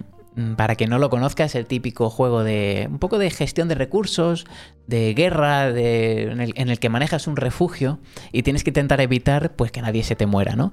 Y a lo largo de todo ese camino, pues hay mm, momentos en los que las decisiones que tomes son cruciales, ¿no? Para el desarrollo de, un poco de, la historia, ¿no? Y de, la experiencia tuya con el juego. Mm, a mí lo que me llamó mucho la atención de este juego es que con muy poquita interacción, porque al final es un juego de point and click, consiguió emocionarme en varios momentos, hasta el punto de hacerme incluso sentir culpable y cosas así, ¿no? Por ejemplo, yo recuerdo que unos chicos, un niño y una niña, venían a tu refugio a pedirte un poco de cobijo. Y claro, tú ves tus recursos y dices, no puedo, no puedo, es imposible. Si les abro la puerta a los niños, básicamente eh, morimos todos, ¿no? Nos morimos todos de hambre. Pero claro, por otro lado dices, uy, ¿cómo voy a dejar a los niños fuera, no? Y recuerdo que la primera vez les tuve que decir a, que decir a los niños que no, y me sentí tan mal que esto me marcó de por vida decir, joder, no, no, no, espera, voy a reiniciar la partida, voy a tener más recursos para que cuando me lleguen esos niños pueda abrirles las puertas, ¿no? Y no sé, yo venía de una época 2000, esto ya es 2014, si no recuerdo mal. Y yo estaba trabajando ya en Corea del Sur, haciendo básicamente anuncios de televisión donde se mira cada plano, se mira cada, no sé, todo el valor de plano, la puesta a cuadro, la puesta en escena, frame a frame, básicamente editando, ¿no? Y, y, venía un poco con ese lenguaje cinematográfico muy metido en el cerebro y de repente me planteo con un juego que es totalmente 2D, Mm, point and click y que sin embargo consigue emocionarme eh, a través de, por ejemplo, este momento de los niños, consigue emocionarme simplemente con eso, sin, un cambio de plano, sin nada, simplemente con un diálogo. Y, me recordó mucho a cuando leía novelas de pequeño, ¿cómo se llama? Las novelas estas que son interactivas, en las que puedes elegir diferentes caminos, ¿no? Y, no sé, yo creo que, que, que This World of Mine a pesar de no jugar con ese lenguaje cinematográfico al que yo estaba tan acostumbrado y que me gustaba tanto, y con una interacción tan básica como es simplemente dar un clic, consigue mm, emocionarte, consigue que, hacer que te sientas culpable, consigue que, que, que moverte cosas por dentro, que al final es un poco lo que yo buscaba en ese juego, ¿no? Ese juego apareció un poco ahí en mi biblioteca de Steam porque no me acuerdo ni por qué, simplemente lo compré no sé si es que había leído alguna review o algo. Y dije, bueno, voy a probarlo, voy a darle una oportunidad. A pesar de que yo no, pues no me gustan mucho este tipo de juegos de gestión. Y, ahora lo recuerdo con mucho cariño, es uno, se ha convertido en uno de mis juegos favoritos. Y es que también es muy importante el momento de tu vida en el que juegas un videojuego. Lo hablaba el otro día aquí, en, cuando vino precisamente Adrián al programa. Y es que el momento de tu vida en el que juegas un videojuego para mí es súper importante, ¿no? Es como que cambia totalmente la forma de entenderlo, ¿no? De, entender el videojuego y de cómo has percibido tú la obra.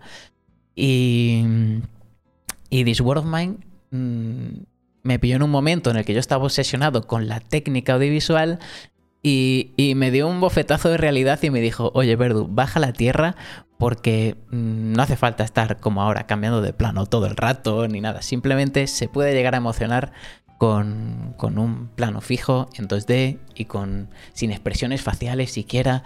Se ven los, personajes súper lejos y, y como que me bajó un poco a la tierra y me enseñó otra perspectiva que a veces los que nos dedicamos al mundo audiovisual a veces olvidamos y es que mm, muchas veces lo que nos cuentan es más importante de, cómo nos lo cuentan.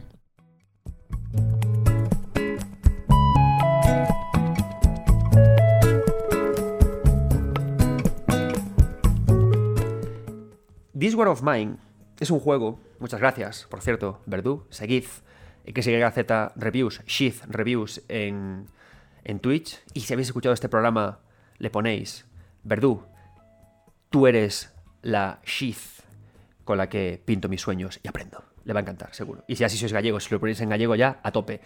Eh, Verdu, tie la Sheath coa que pinto os meus sonos e coa que aprendo. Que, que doce é o galego. Teño que facer un programa só galego para agarimar os vosos oídos. Vale, seguimos. Entonces, eh, This War of Mine es un videojuego que es súper eh, chulo y súper interesante, porque se encuentra justo en el lugar intermedio entre Papers, Please y nuestro querido Journey. ¿Por qué?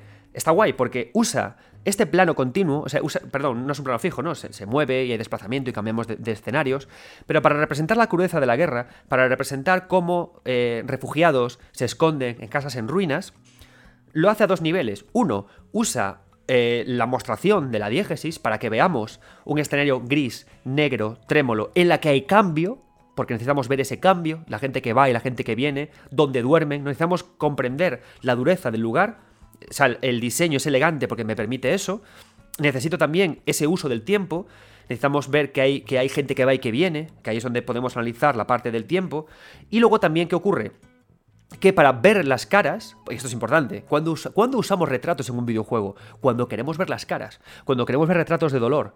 Es, fastidiado esto, esto es una idea que es muy de juego de rol, de JRPG, pero pocas veces se usa bien, ¿no?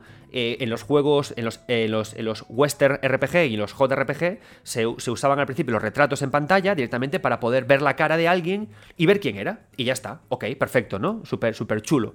Yo recuerdo todavía cuando jugaba Baldur's Gate, em, a los primeros juegos de PC, y veía la cara de las personas y decía, ¡joder, qué guay! No, este, este es mi personaje, chachi. ¿Qué pasa? Que nosotros podemos hacer muchas cosas con ello. Para empezar, podemos en videojuegos conversacionales, que sean pixel art, podemos estas imágenes para animar la boca y mostrar expresiones, que viene muy bien para contar mentiras.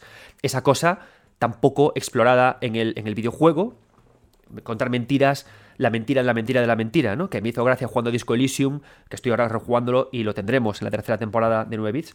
Em, cómo trabajan con la mentira, ¿no? me, interesa mucho esa, cuestión, ¿no? Cuando te dice, un videojuego te dice, ¿verdad o mentira? Y tú dices, pues voy a, ir a por la mentira, ¿no? Y absolutamente siempre es mentira, no pudiste engañar. Y le digo, neno, que yo soy gallego, ¿sabes? Rara vez decimos algo de verdad o de mentira. No, podemos usarlo de esa forma. ¿Cómo lo usa This War of Mine estos retratos? ¿De una forma frívola como los primeros JRPG o Western RPG? No. ¿Lo utiliza para poder mostrar mentiras o verdades? No. Lo utiliza para que sintamos que estamos manejando no avatares, no a personajitos, a personas. Por eso los rostros son duros, ásperos, gente con edad, niños.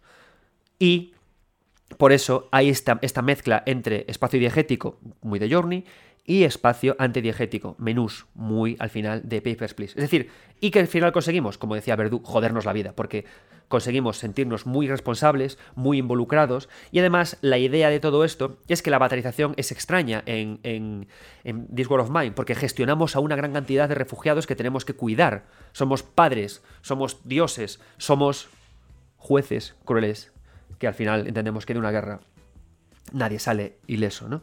Entonces, fijaos este, estos tres tipos de videojuegos, ¿no? Cómo al final consiguen llevarnos, estos cuatro videojuegos, cómo consiguen llevarnos al mismo sitio, a la comprensión de emociones, a un tipo de materialización muy elegante, a través de conceptos tan diferentes, pero que persiguen lo mismo. ¿Solo se consigue la inmersión de una única forma, quitando el HUD? No, se puede conseguir de cualquier forma. ¿El diseño elegante solamente es el de, el de Journey? No.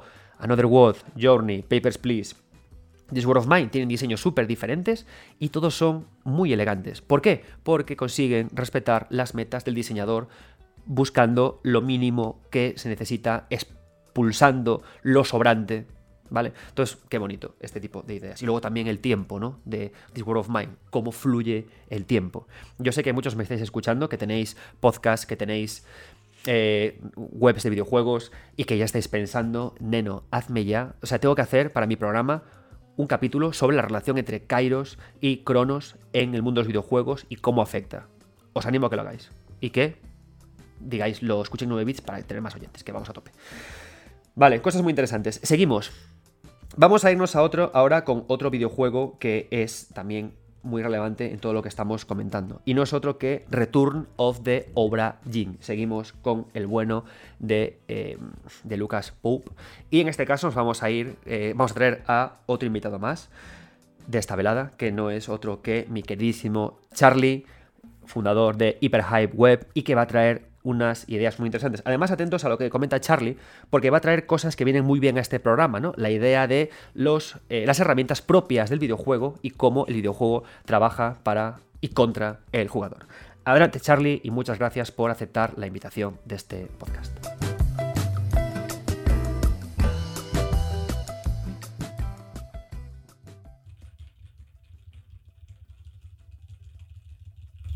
Hey, ¿qué tal? ¿Cómo estáis? Eh, me habéis pillado aquí haciendo como que tecleaba en una postura muy natural para escribir.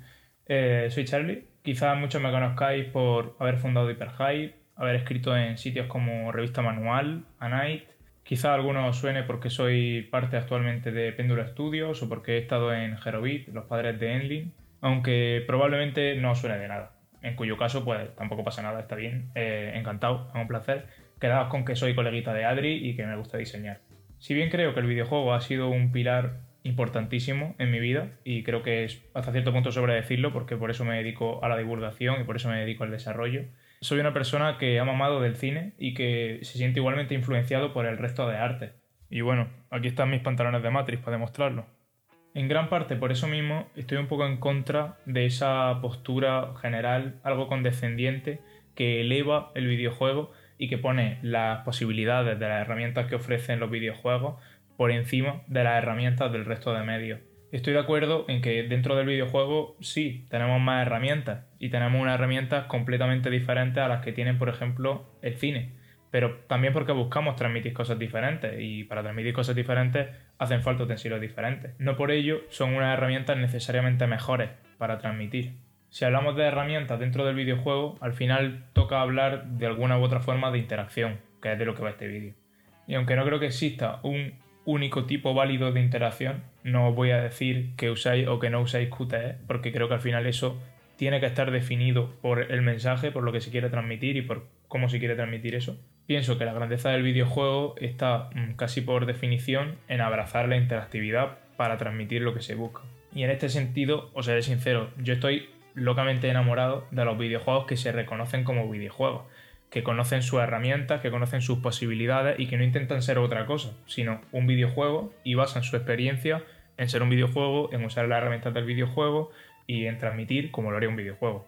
Uno de los mayores ejemplos de esta autoconciencia que podemos encontrar en la historia reciente se puede hallar en Return of the Obra un jueguillo que se sacó de la manga Lucas Pope, el, el pavo de Paper Please, hace un par de años y que supone un acercamiento muy fino y muy bien tirado a lo que sería la experiencia de deducción definitiva. Y más allá de esto, casi desde un punto de vista formativo, es una pedazo de clase de cómo se debe diseñar de una manera rewarding y de una manera que realmente recompensa la inteligencia y la curiosidad del jugador. Desde un punto de vista técnico, los diseñadores siempre tenemos que trabajar con la interactividad acercándonos a ella desde diferentes perspectivas. Tenemos que pensar en cómo el jugador va a interactuar con el mundo de juego, cómo lo va a sentir, su capacidad para influir en él, lo que se denomina agencia del jugador. Tenemos que pensar en su libertad y en lo que es todavía más importante, cómo va a sentir el jugador esta libertad. Quizás se sienta abrumado o quizás la perciba insuficiente. El jugador debe de sentirse libre sin serlo realmente, porque una libertad total también haría que el jugador se aburriese o se perdiese y no supiese por dónde ir son las propias restricciones las que facilitan eh, la existencia de objetivos, la existencia de una progresión como tal. Pope es totalmente consciente de esto y construye la interacción de Obradín de una forma muy honesta, pero a la vez muy valiente, soltando al jugador sin mediar palabra en la proa de un barco naufragado y sin embargo mostrándole qué tiene que hacer y por dónde debe de ir sin explícitamente ser guiado. Y lo mejor es que el jugador se lo cree. Y digo que se lo cree porque el girito y lo que hace verdaderamente inteligente a la interacción en Obra es que si bien el jugador cree ser totalmente libre para explorar el barco, observando y estudiando las atrocidades que han tenido lugar en sus camarotes, no es hasta aproximadamente la mitad del juego cuando el jugador da una primera vuelta y consigue acceder, digamos, a toda la información que realmente necesita para montar este puzzle, cuando entonces está capacitado para hacerlo. Es ahí cuando todo este gran prólogo termina y da comienzo el auténtico juego de deducción. Las acciones que podemos realizar, sin embargo, se mantienen invariables. Las posibilidades a la hora de interactuar con el barco y con sus espacios siguen siendo las mismas, en ese momento, después y antes. Pero sin embargo han cobrado ahora un nuevo significado. Volver a una secuencia que habíamos visitado en la primera vuelta ya no es un descubrimiento, sino una primera oportunidad para conseguir datos y para avanzar en nuestra investigación. Una primera oportunidad para acercarnos a esa escena de una forma analítica, más similar a como lo haría un detective, y no de una forma tan visual o lúdica como lo haría un jugador, y como nosotros en la primera vuelta ya lo habíamos hecho. Ya no nos focalizamos en los mismos elementos. Lo que antes nos llamaba la atención, como podía ser un objeto dominante en mitad de la sala, ahora es casi más una distracción que nos distrae y que nos impide poner el foco en los objetos donde realmente queremos fijarnos y que son los que nos van a permitir continuar con nuestras investigaciones particulares.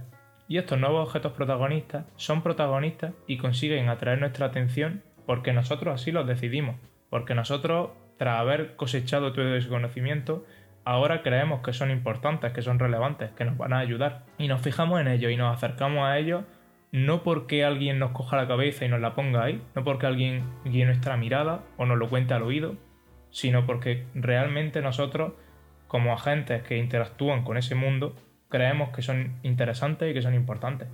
De la misma forma, resulta súper llamativo que el juego, aunque está muy preparado para que no lo rompa y para que no pueda usar la fuerza bruta y resolverlo de cualquier forma, está totalmente empeñado en que formes parte de la investigación, en que seas tú quien guíe la investigación, quien entienda lo que sucede, quien participe en esos crímenes. El juego quiere que tú montes su puzzle y que tú seas quien resuelve sus secretos, porque sabe que ahí reside su grandeza. Y pone de su parte para que no hagas trampa, permitiéndote acercarte a cada misterio de forma independiente, sin prisa y en cualquier orden, sin que te demores más de la cuenta en ninguno no hay ningún reloj explícito, no hay ningún elemento que te meta prisa realmente, porque eso, además de ser muy incoherente con el mensaje del juego y de introducir una sensación de agobio que yo creo que no es la deseada, te podría hacer sentir como tonto, como poco válido, te podría desanimar a seguir con la investigación. Sin embargo, Pope quiere que avances, y con cada vuelta, con cada revisita a cada sala, cada vez la solución se hace más evidente, cada vez es más fácil encontrar vinculaciones donde antes no las había y hay nuevos objetos que llaman nuestra atención. Cada vez la respuesta es más obvia. Ya a nivel totalmente personal, lo que más me gusta de todo este esquema es que, a diferencia de Hotel Dusk, cuyos sprites pues, estaban al final muy limitados por el hardware que los reproducía, o a diferencia de Eleanor, cuyas deducciones se basan en un árbol de posibilidades bastante finito y que puede incluso llevarte a engaño, creyendo tener más agencia y más libertad de la que realmente tiene. Obradin juega con la interacción en dos planos a la vez, y además dos planos que son interesantes por separado, pero que se complementan entre sí. Por un lado, realmente nos brinda una cierta habitabilidad. Vale, no es como la Kamurocho de Yakuza, pero sus espacios sí que pueden ser transitados, sí que podemos tener momentos contemplativos, sí que podemos ver el impacto de las acciones del pasado de la tribulación y podemos entender el funcionamiento de sus mecanismos, casi como si estuviéramos conversando con ellos. Por el otro lado está toda esta interacción relativa a la investigación y que consigue esa sensación en gran parte porque nos da todas las posibles conclusiones desde un inicio, aunque no nos invita a atar sus cabos hasta que verdaderamente estamos preparados para hacerlo. Todas las piezas están ahí siempre lo han estado y eso es lo guay. Pero es tu propio conocimiento adquirido paulatinamente conforme vas jugando y que el juego te facilita sin hacerlo obvio y sin presionarte más de la cuenta o meterte prisa. Return of the Obradin no necesita una agencia clásica del jugador, no necesita árboles de decisiones y ni siquiera requiere que las acciones del jugador impacten en su mundo o en sus personajes de una forma tradicional. Y sin embargo, con tan poco demuestra cómo desde la pasividad se pueden exprimir las posibilidades interactivas del videojuego. No necesita hacernos un examen constantemente para validar nuestras actitudes, ni recompensarnos con píldoras narrativas o cosméticas, porque confía en sus mecánicas y porque sus mecánicas ya son lo suficientemente resistentes como para aguantar todo el peso de la progresión por sí misma. Y ese, independientemente del género de nuestras producciones o de los mensajes que queramos contar, es un objetivo que como diseñadores sin lugar a dudas, tendríamos que perseguir.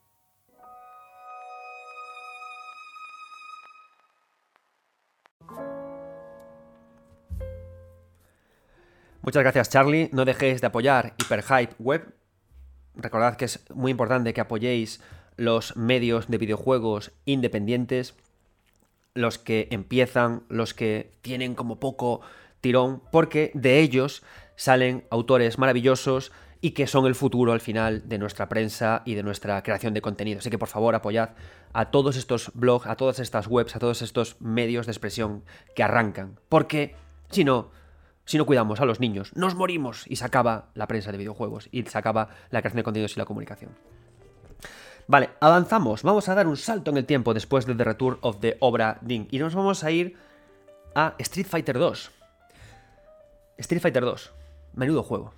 O sea, madre de, madre de mi corazón. Street Fighter 2. Mira, yo hay una cosa que tengo unas filias locas en el mundo de los videojuegos. O sea, cuando un videojuego de su año consigue trascender el tiempo, y ser bueno. Pero no bueno, no bueno que yo haga el esfuerzo como decía antes, no, Final Fantasy 1, hago el esfuerzo de disfrutarlo y al final sí lo disfruto, pero uh, gamusinos, para farlarla. No, no, no, que tú juegues al juego y sin hacer ningún esfuerzo, el juego siga funcionando como un cañón. Tetris, Super Mario Bros, Street Fighter 2.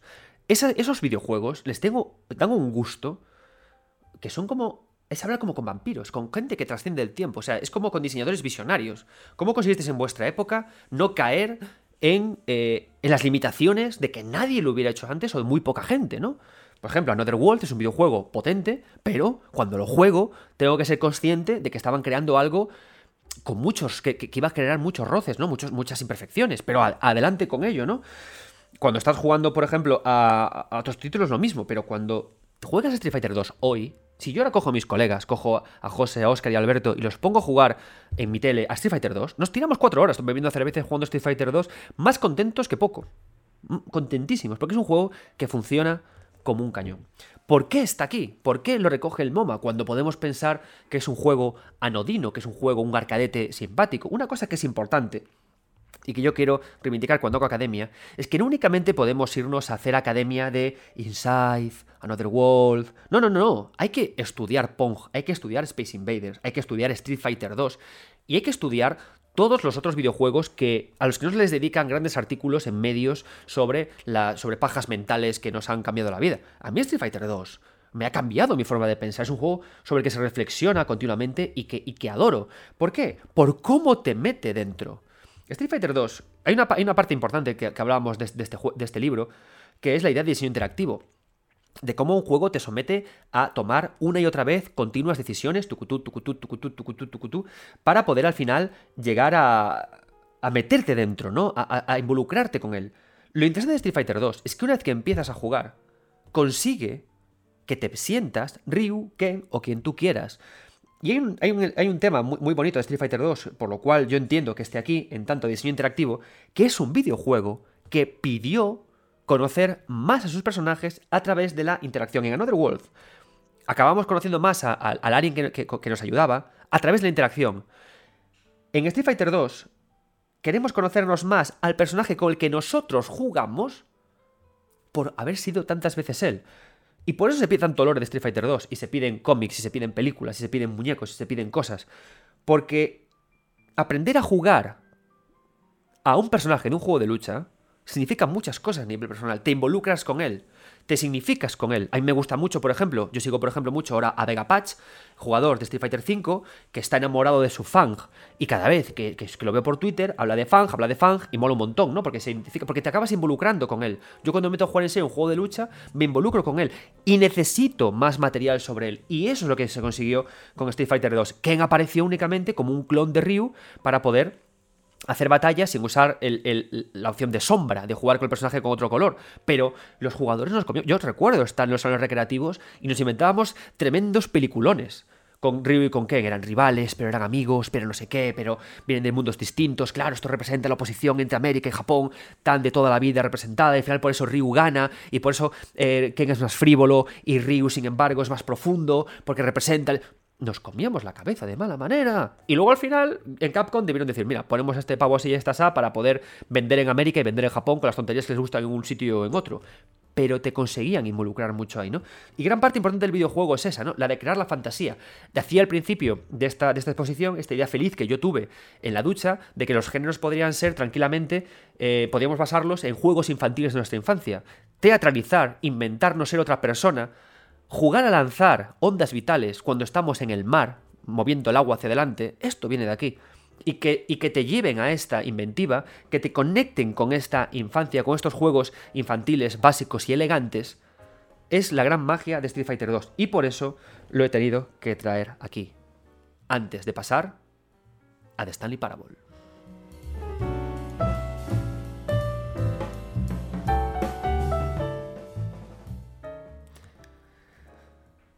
Ay, The Stanley Parable. Ojalá saliera un The Stanley Parable todos los días.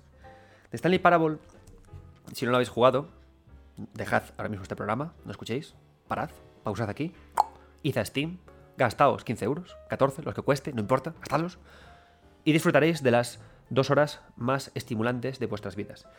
Yo eh, llevo siendo profesor ya nueve años, ocho años, pero la clase que más cariño recuerdo que di fue una clase que di sobre introducción, análisis de videojuegos, ¿no? Cómo aprender a analizar videojuegos para futuros creadores de videojuegos. Creo que es fundamental que para poder diseñar, antes sepas analizar y ver lo que han hecho otros para poder seguir creando directamente, porque al final, como estamos viendo, Another World, Fumito Ueda, Miyazaki, parte fundamental del proceso de crear es ver qué te ha inspirado, qué te ha emocionado y luego seguir creando, ¿no? Decía Alan Moore que es importante no solamente jugar a cosas muy buenas, sino también jugar a cosas muy malas para poder ver también dónde no cometer errores, ¿no? Pero todo eso se basa en un proceso de análisis. Por eso, la clase que les di, ¿no? Vamos a jugar una serie de juegos y analizarlos. Recuerdo cuando les puse de Stanley Parable, eran gente de 20 años y ni uno había jugado de Stanley Parable. Joder, alucinaron o sea, alucinaron, cómo el juego te hace tomar decisiones, cómo juega contigo, cómo transgrede ideas preconcebidas de un videojuego en cuanto a recompensa, lo que es un narrador, lo que es la meta, lo que es el fin de un videojuego, lo que es la rejugabilidad, lo que es la exploración, y cómo reflexionar sobre los principios narrativos que tiene un videojuego, ¿no? Eso es de Stanley Parable. Stanley Parable es una experiencia fantástica, es un ejercicio narrativo, es una especie como de libro de Elige tu propia aventura, cabroncete, y en el que eh, se, demuestra o se muestra hacia dónde puede ir, hacia dónde, dónde está la riqueza verdadera de la interacción en el videojuego, que es justamente lo que decíamos al principio de todo esto. La plasticidad del diseño interactivo, ¿no? Que es como el gran motivo, yo creo, por el cual a un artista le puede llamar la atención el videojuego, más allá de hacer graficotes y ganar dinero haciendo cosas, ¿no? ¿Por qué? Porque The Stanley Parable trabaja con unas interacciones en las cuales cuando tú interactúas y tomas una decisión, ese narrador que te cuenta lo que estás haciendo altera la narración de lo que estás haciendo. Con lo cual, ¿qué ocurre? Que pone en un primer lugar protagonista a la interacción y la decisión del, jugador. Es decir, hace que romper las reglas, que el narrador te narre, hace que romper las reglas sea parte inherente del videojuego y en sí el objetivo, el objetivo concreto. Pero la gracia no está exactamente en eso, sino que tú te conviertes en un ser juguetoncísimo. Qué guay es cuando un videojuego me deja ser juguetón, me deja ser tontorroncete, picaruelo, si queréis llamarlo así. Y me deja. Y cuando tengo que tomar una decisión, entre dos puertas, por mi cabeza pasa, opción A, hacerle caso a lo que el narrador me dice. Adrián tomó la puerta de la derecha. Antes de tomarla dice eso. ¿Puedo hacerle caso? ¿Puedo no hacerle caso y tomarla de la izquierda? ¿Puedo querer hacerle caso porque igual piensa él que no le voy a hacer caso y luego voy a hacerlo? ¿Puedo no hacerle caso porque no quiero?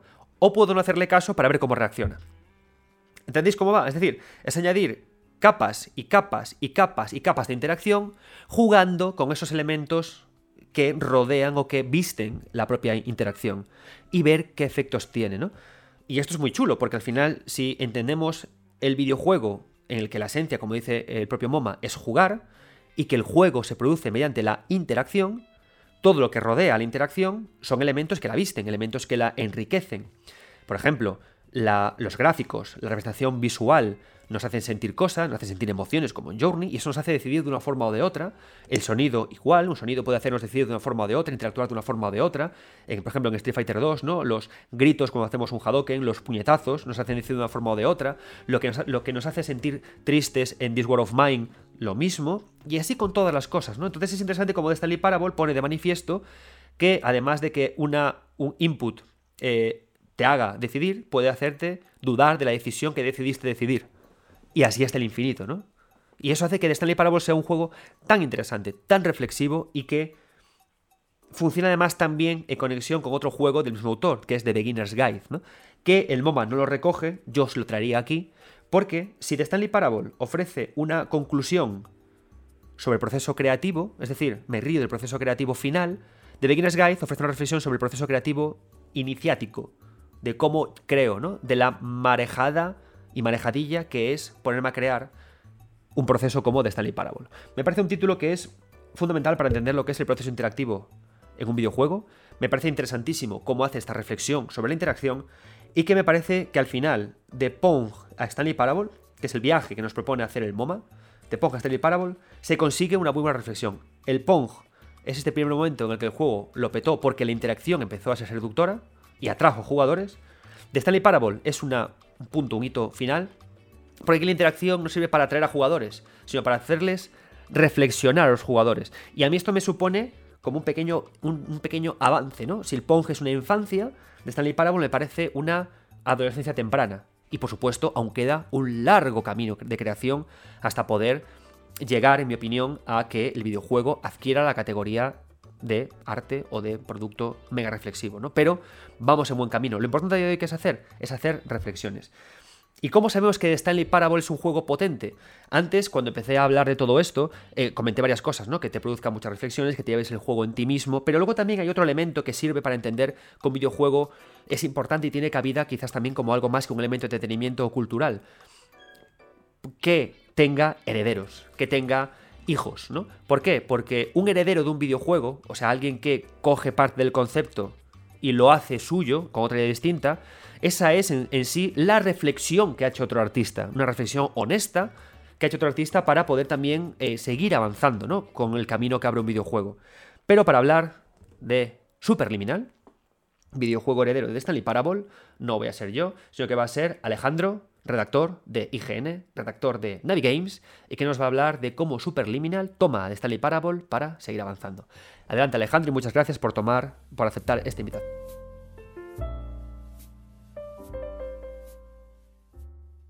Hola, buenas tardes. Eh, lo primero de todo, muchas gracias Adrián por invitarme al, programa. Eh, para mí es una cosa muy curiosa el poder participar de forma activa en un, en un podcast al que escucho como fan. La verdad no, no, es una cosa que me suele pasar, entonces bueno, voy a disfrutarlo al máximo y espero hacerlo lo mejor posible, claro.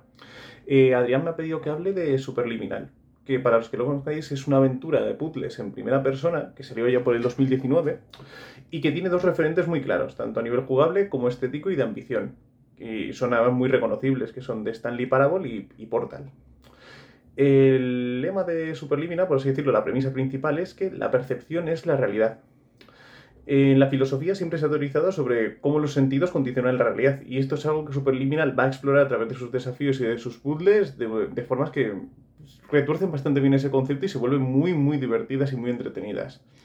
El argumento no es demasiado importante realmente. Somos pacientes de un, de un despacho clínico de psicología y nos van a hacer un tratamiento innovador eh, de terapia del sueño. Pero llegado un punto del experimento, eh, nos salimos un poco del cauce de que tendríamos que recorrer y nos perdemos en un bucle de sueños cada vez más profundos y profundos y profundos y la única forma de salir de ellos es resolver los acertijos que esconden eh, esos escenarios oníricos que vamos a recorrer. la estructura de niveles es similar eh, a la de Portal. Es decir, imaginaos estas salas interconectadas con un puzzle, atraviesas, la puerta tiene un muro invisible que no puedes, eh, que te impide pasar objetos de una sala a otra.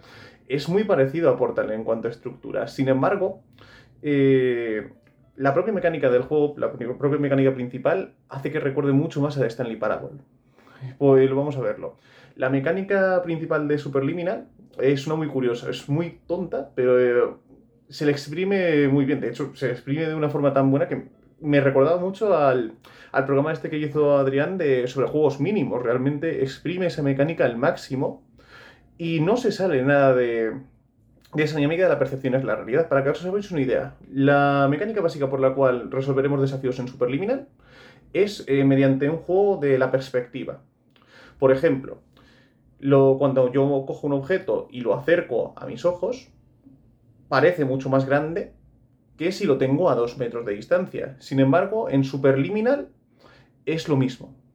¿Cómo es esto? Pues mirad, si yo, por ejemplo, estoy apuntando con el cursor a un objeto que está a 3 metros, puedo cogerlo y va a tener ese tamaño que le da la perspectiva a la distancia de estar a 3 metros. Sin embargo, si acerco ese objeto a la cámara en primera persona, automáticamente ese objeto se va a transformar realmente en el tamaño que parece que tiene cuando lo acercamos a, a los ojos.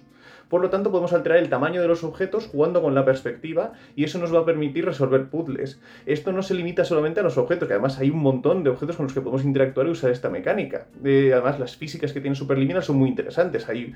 Eh, tienes que jugar con escaleras, eh, derribar paredes, mm, palancas.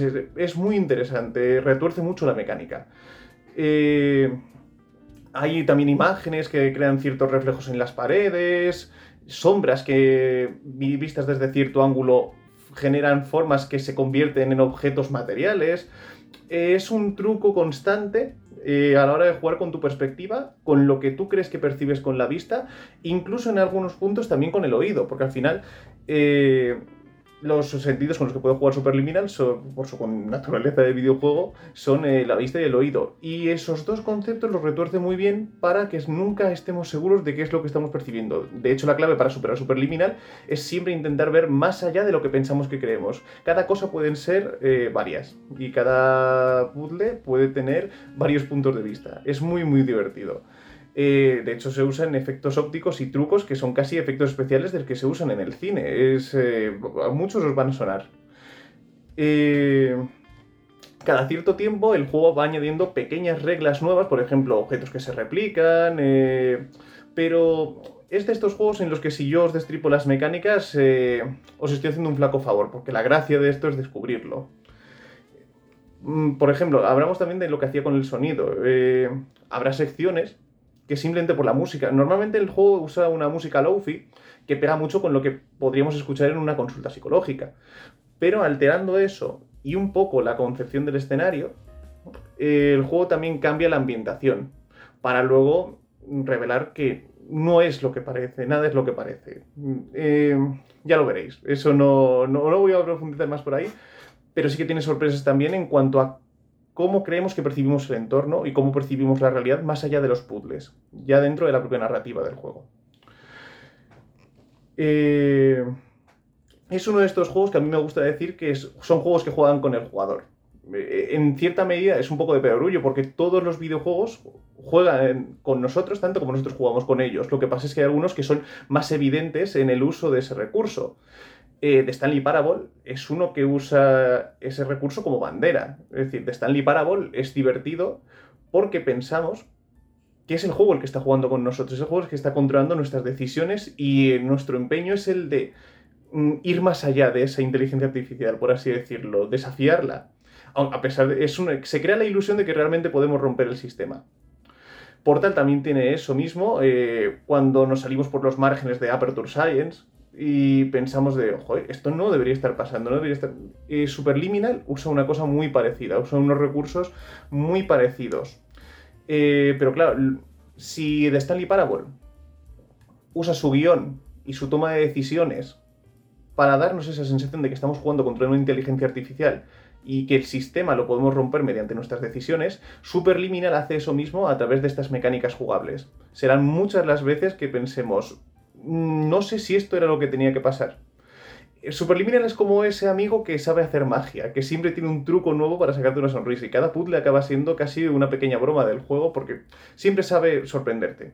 Es cierto que hay veces que acaba uh, recurriendo al mismo truco en demasiadas ocasiones, pero siempre le da un nuevo giro. Además es una aventura muy cortita, pues se puede superar en tres horas y yo creo que exprime el concepto al máximo. Si además le añades que tiene una estética muy limpia, eh, unos gráficos vamos, de suficientes para lo que nos quiere mostrar, vamos, ya os digo, os va a recordar mucho tanto a Stanley Parable como a Portal, también a nivel gráfico y de diseño del entorno. Y que además combina simbología de sueños, simbología de la ciencia de los sueños, muy, de una forma muy interesante. Por ejemplo, es en forma de detalles, tampoco eh, se explaya mucho en esta, eh, en esta dinámica. Por ejemplo, las sábanas de la habitación en las que nos despertamos están bordadas con conejos, que siempre se les ha relacionado con el sueño. O una cosa que a mí me gusta mucho es que en los niveles de, de Superliminal, cuando pasamos al siguiente punto, siempre vamos hacia abajo como si estuviéramos profundizando cada vez más y más y más y más en el subconsciente, que es una cosa que se va a ver en los niveles. Los niveles cada vez son más raros, más oníricos, más retorcidos, porque cada vez estamos viajando a un punto más profundo. Pero el juego tampoco te lo va a remarcar, pero es muy divertido ver cómo efectivamente nunca vamos para arriba, siempre vamos hacia abajo. Si además eso lo combinas con apuntes que hay en las pizarras que encontramos entre los pasillos, que analizan cómo crean cada nivel, cada sueño, es muy interesante ver la simbología de los sueños y de cómo intentan cambiar nuestra percepción de la realidad. Es una aventura muy ligera, ya os digo, eh, pero que creo que os puede gustar mucho. Eh, Superliminal eh, salió en el 2019 para consolas y PC. Es el primer juego de un estudio que se llama Pillow Castle. Y podéis encontrar vídeos suyos de, bueno, de, de betas, alfas, desde el 2014, que ahí ya se ve, ya en ese punto se veía que el concepto de agrandar los objetos iba a ser su carta de presentación pero en aquel punto lo hacían en un museo y el planteamiento era muy diferente, aunque la mecánica principal siempre fue la misma. Entonces han, llevado este concepto mm, hasta el final y es una cosa que me parece muy muy interesante. Eh, si queréis un juego de puzzles con una mecánica original y... Y os echéis en falta un juego de como Portal, yo creo que Superliminal puede gustaros muchísimo. Además, también lo tenéis en Game Pass actualmente, que fue como lo descubrí yo. Y y nada, bueno, espero que os haya resultado interesante este jueguecillo y que lo disfrutéis mucho si jugáis con él, ¿vale? Un saludo y una vez más, muchas gracias Adrián.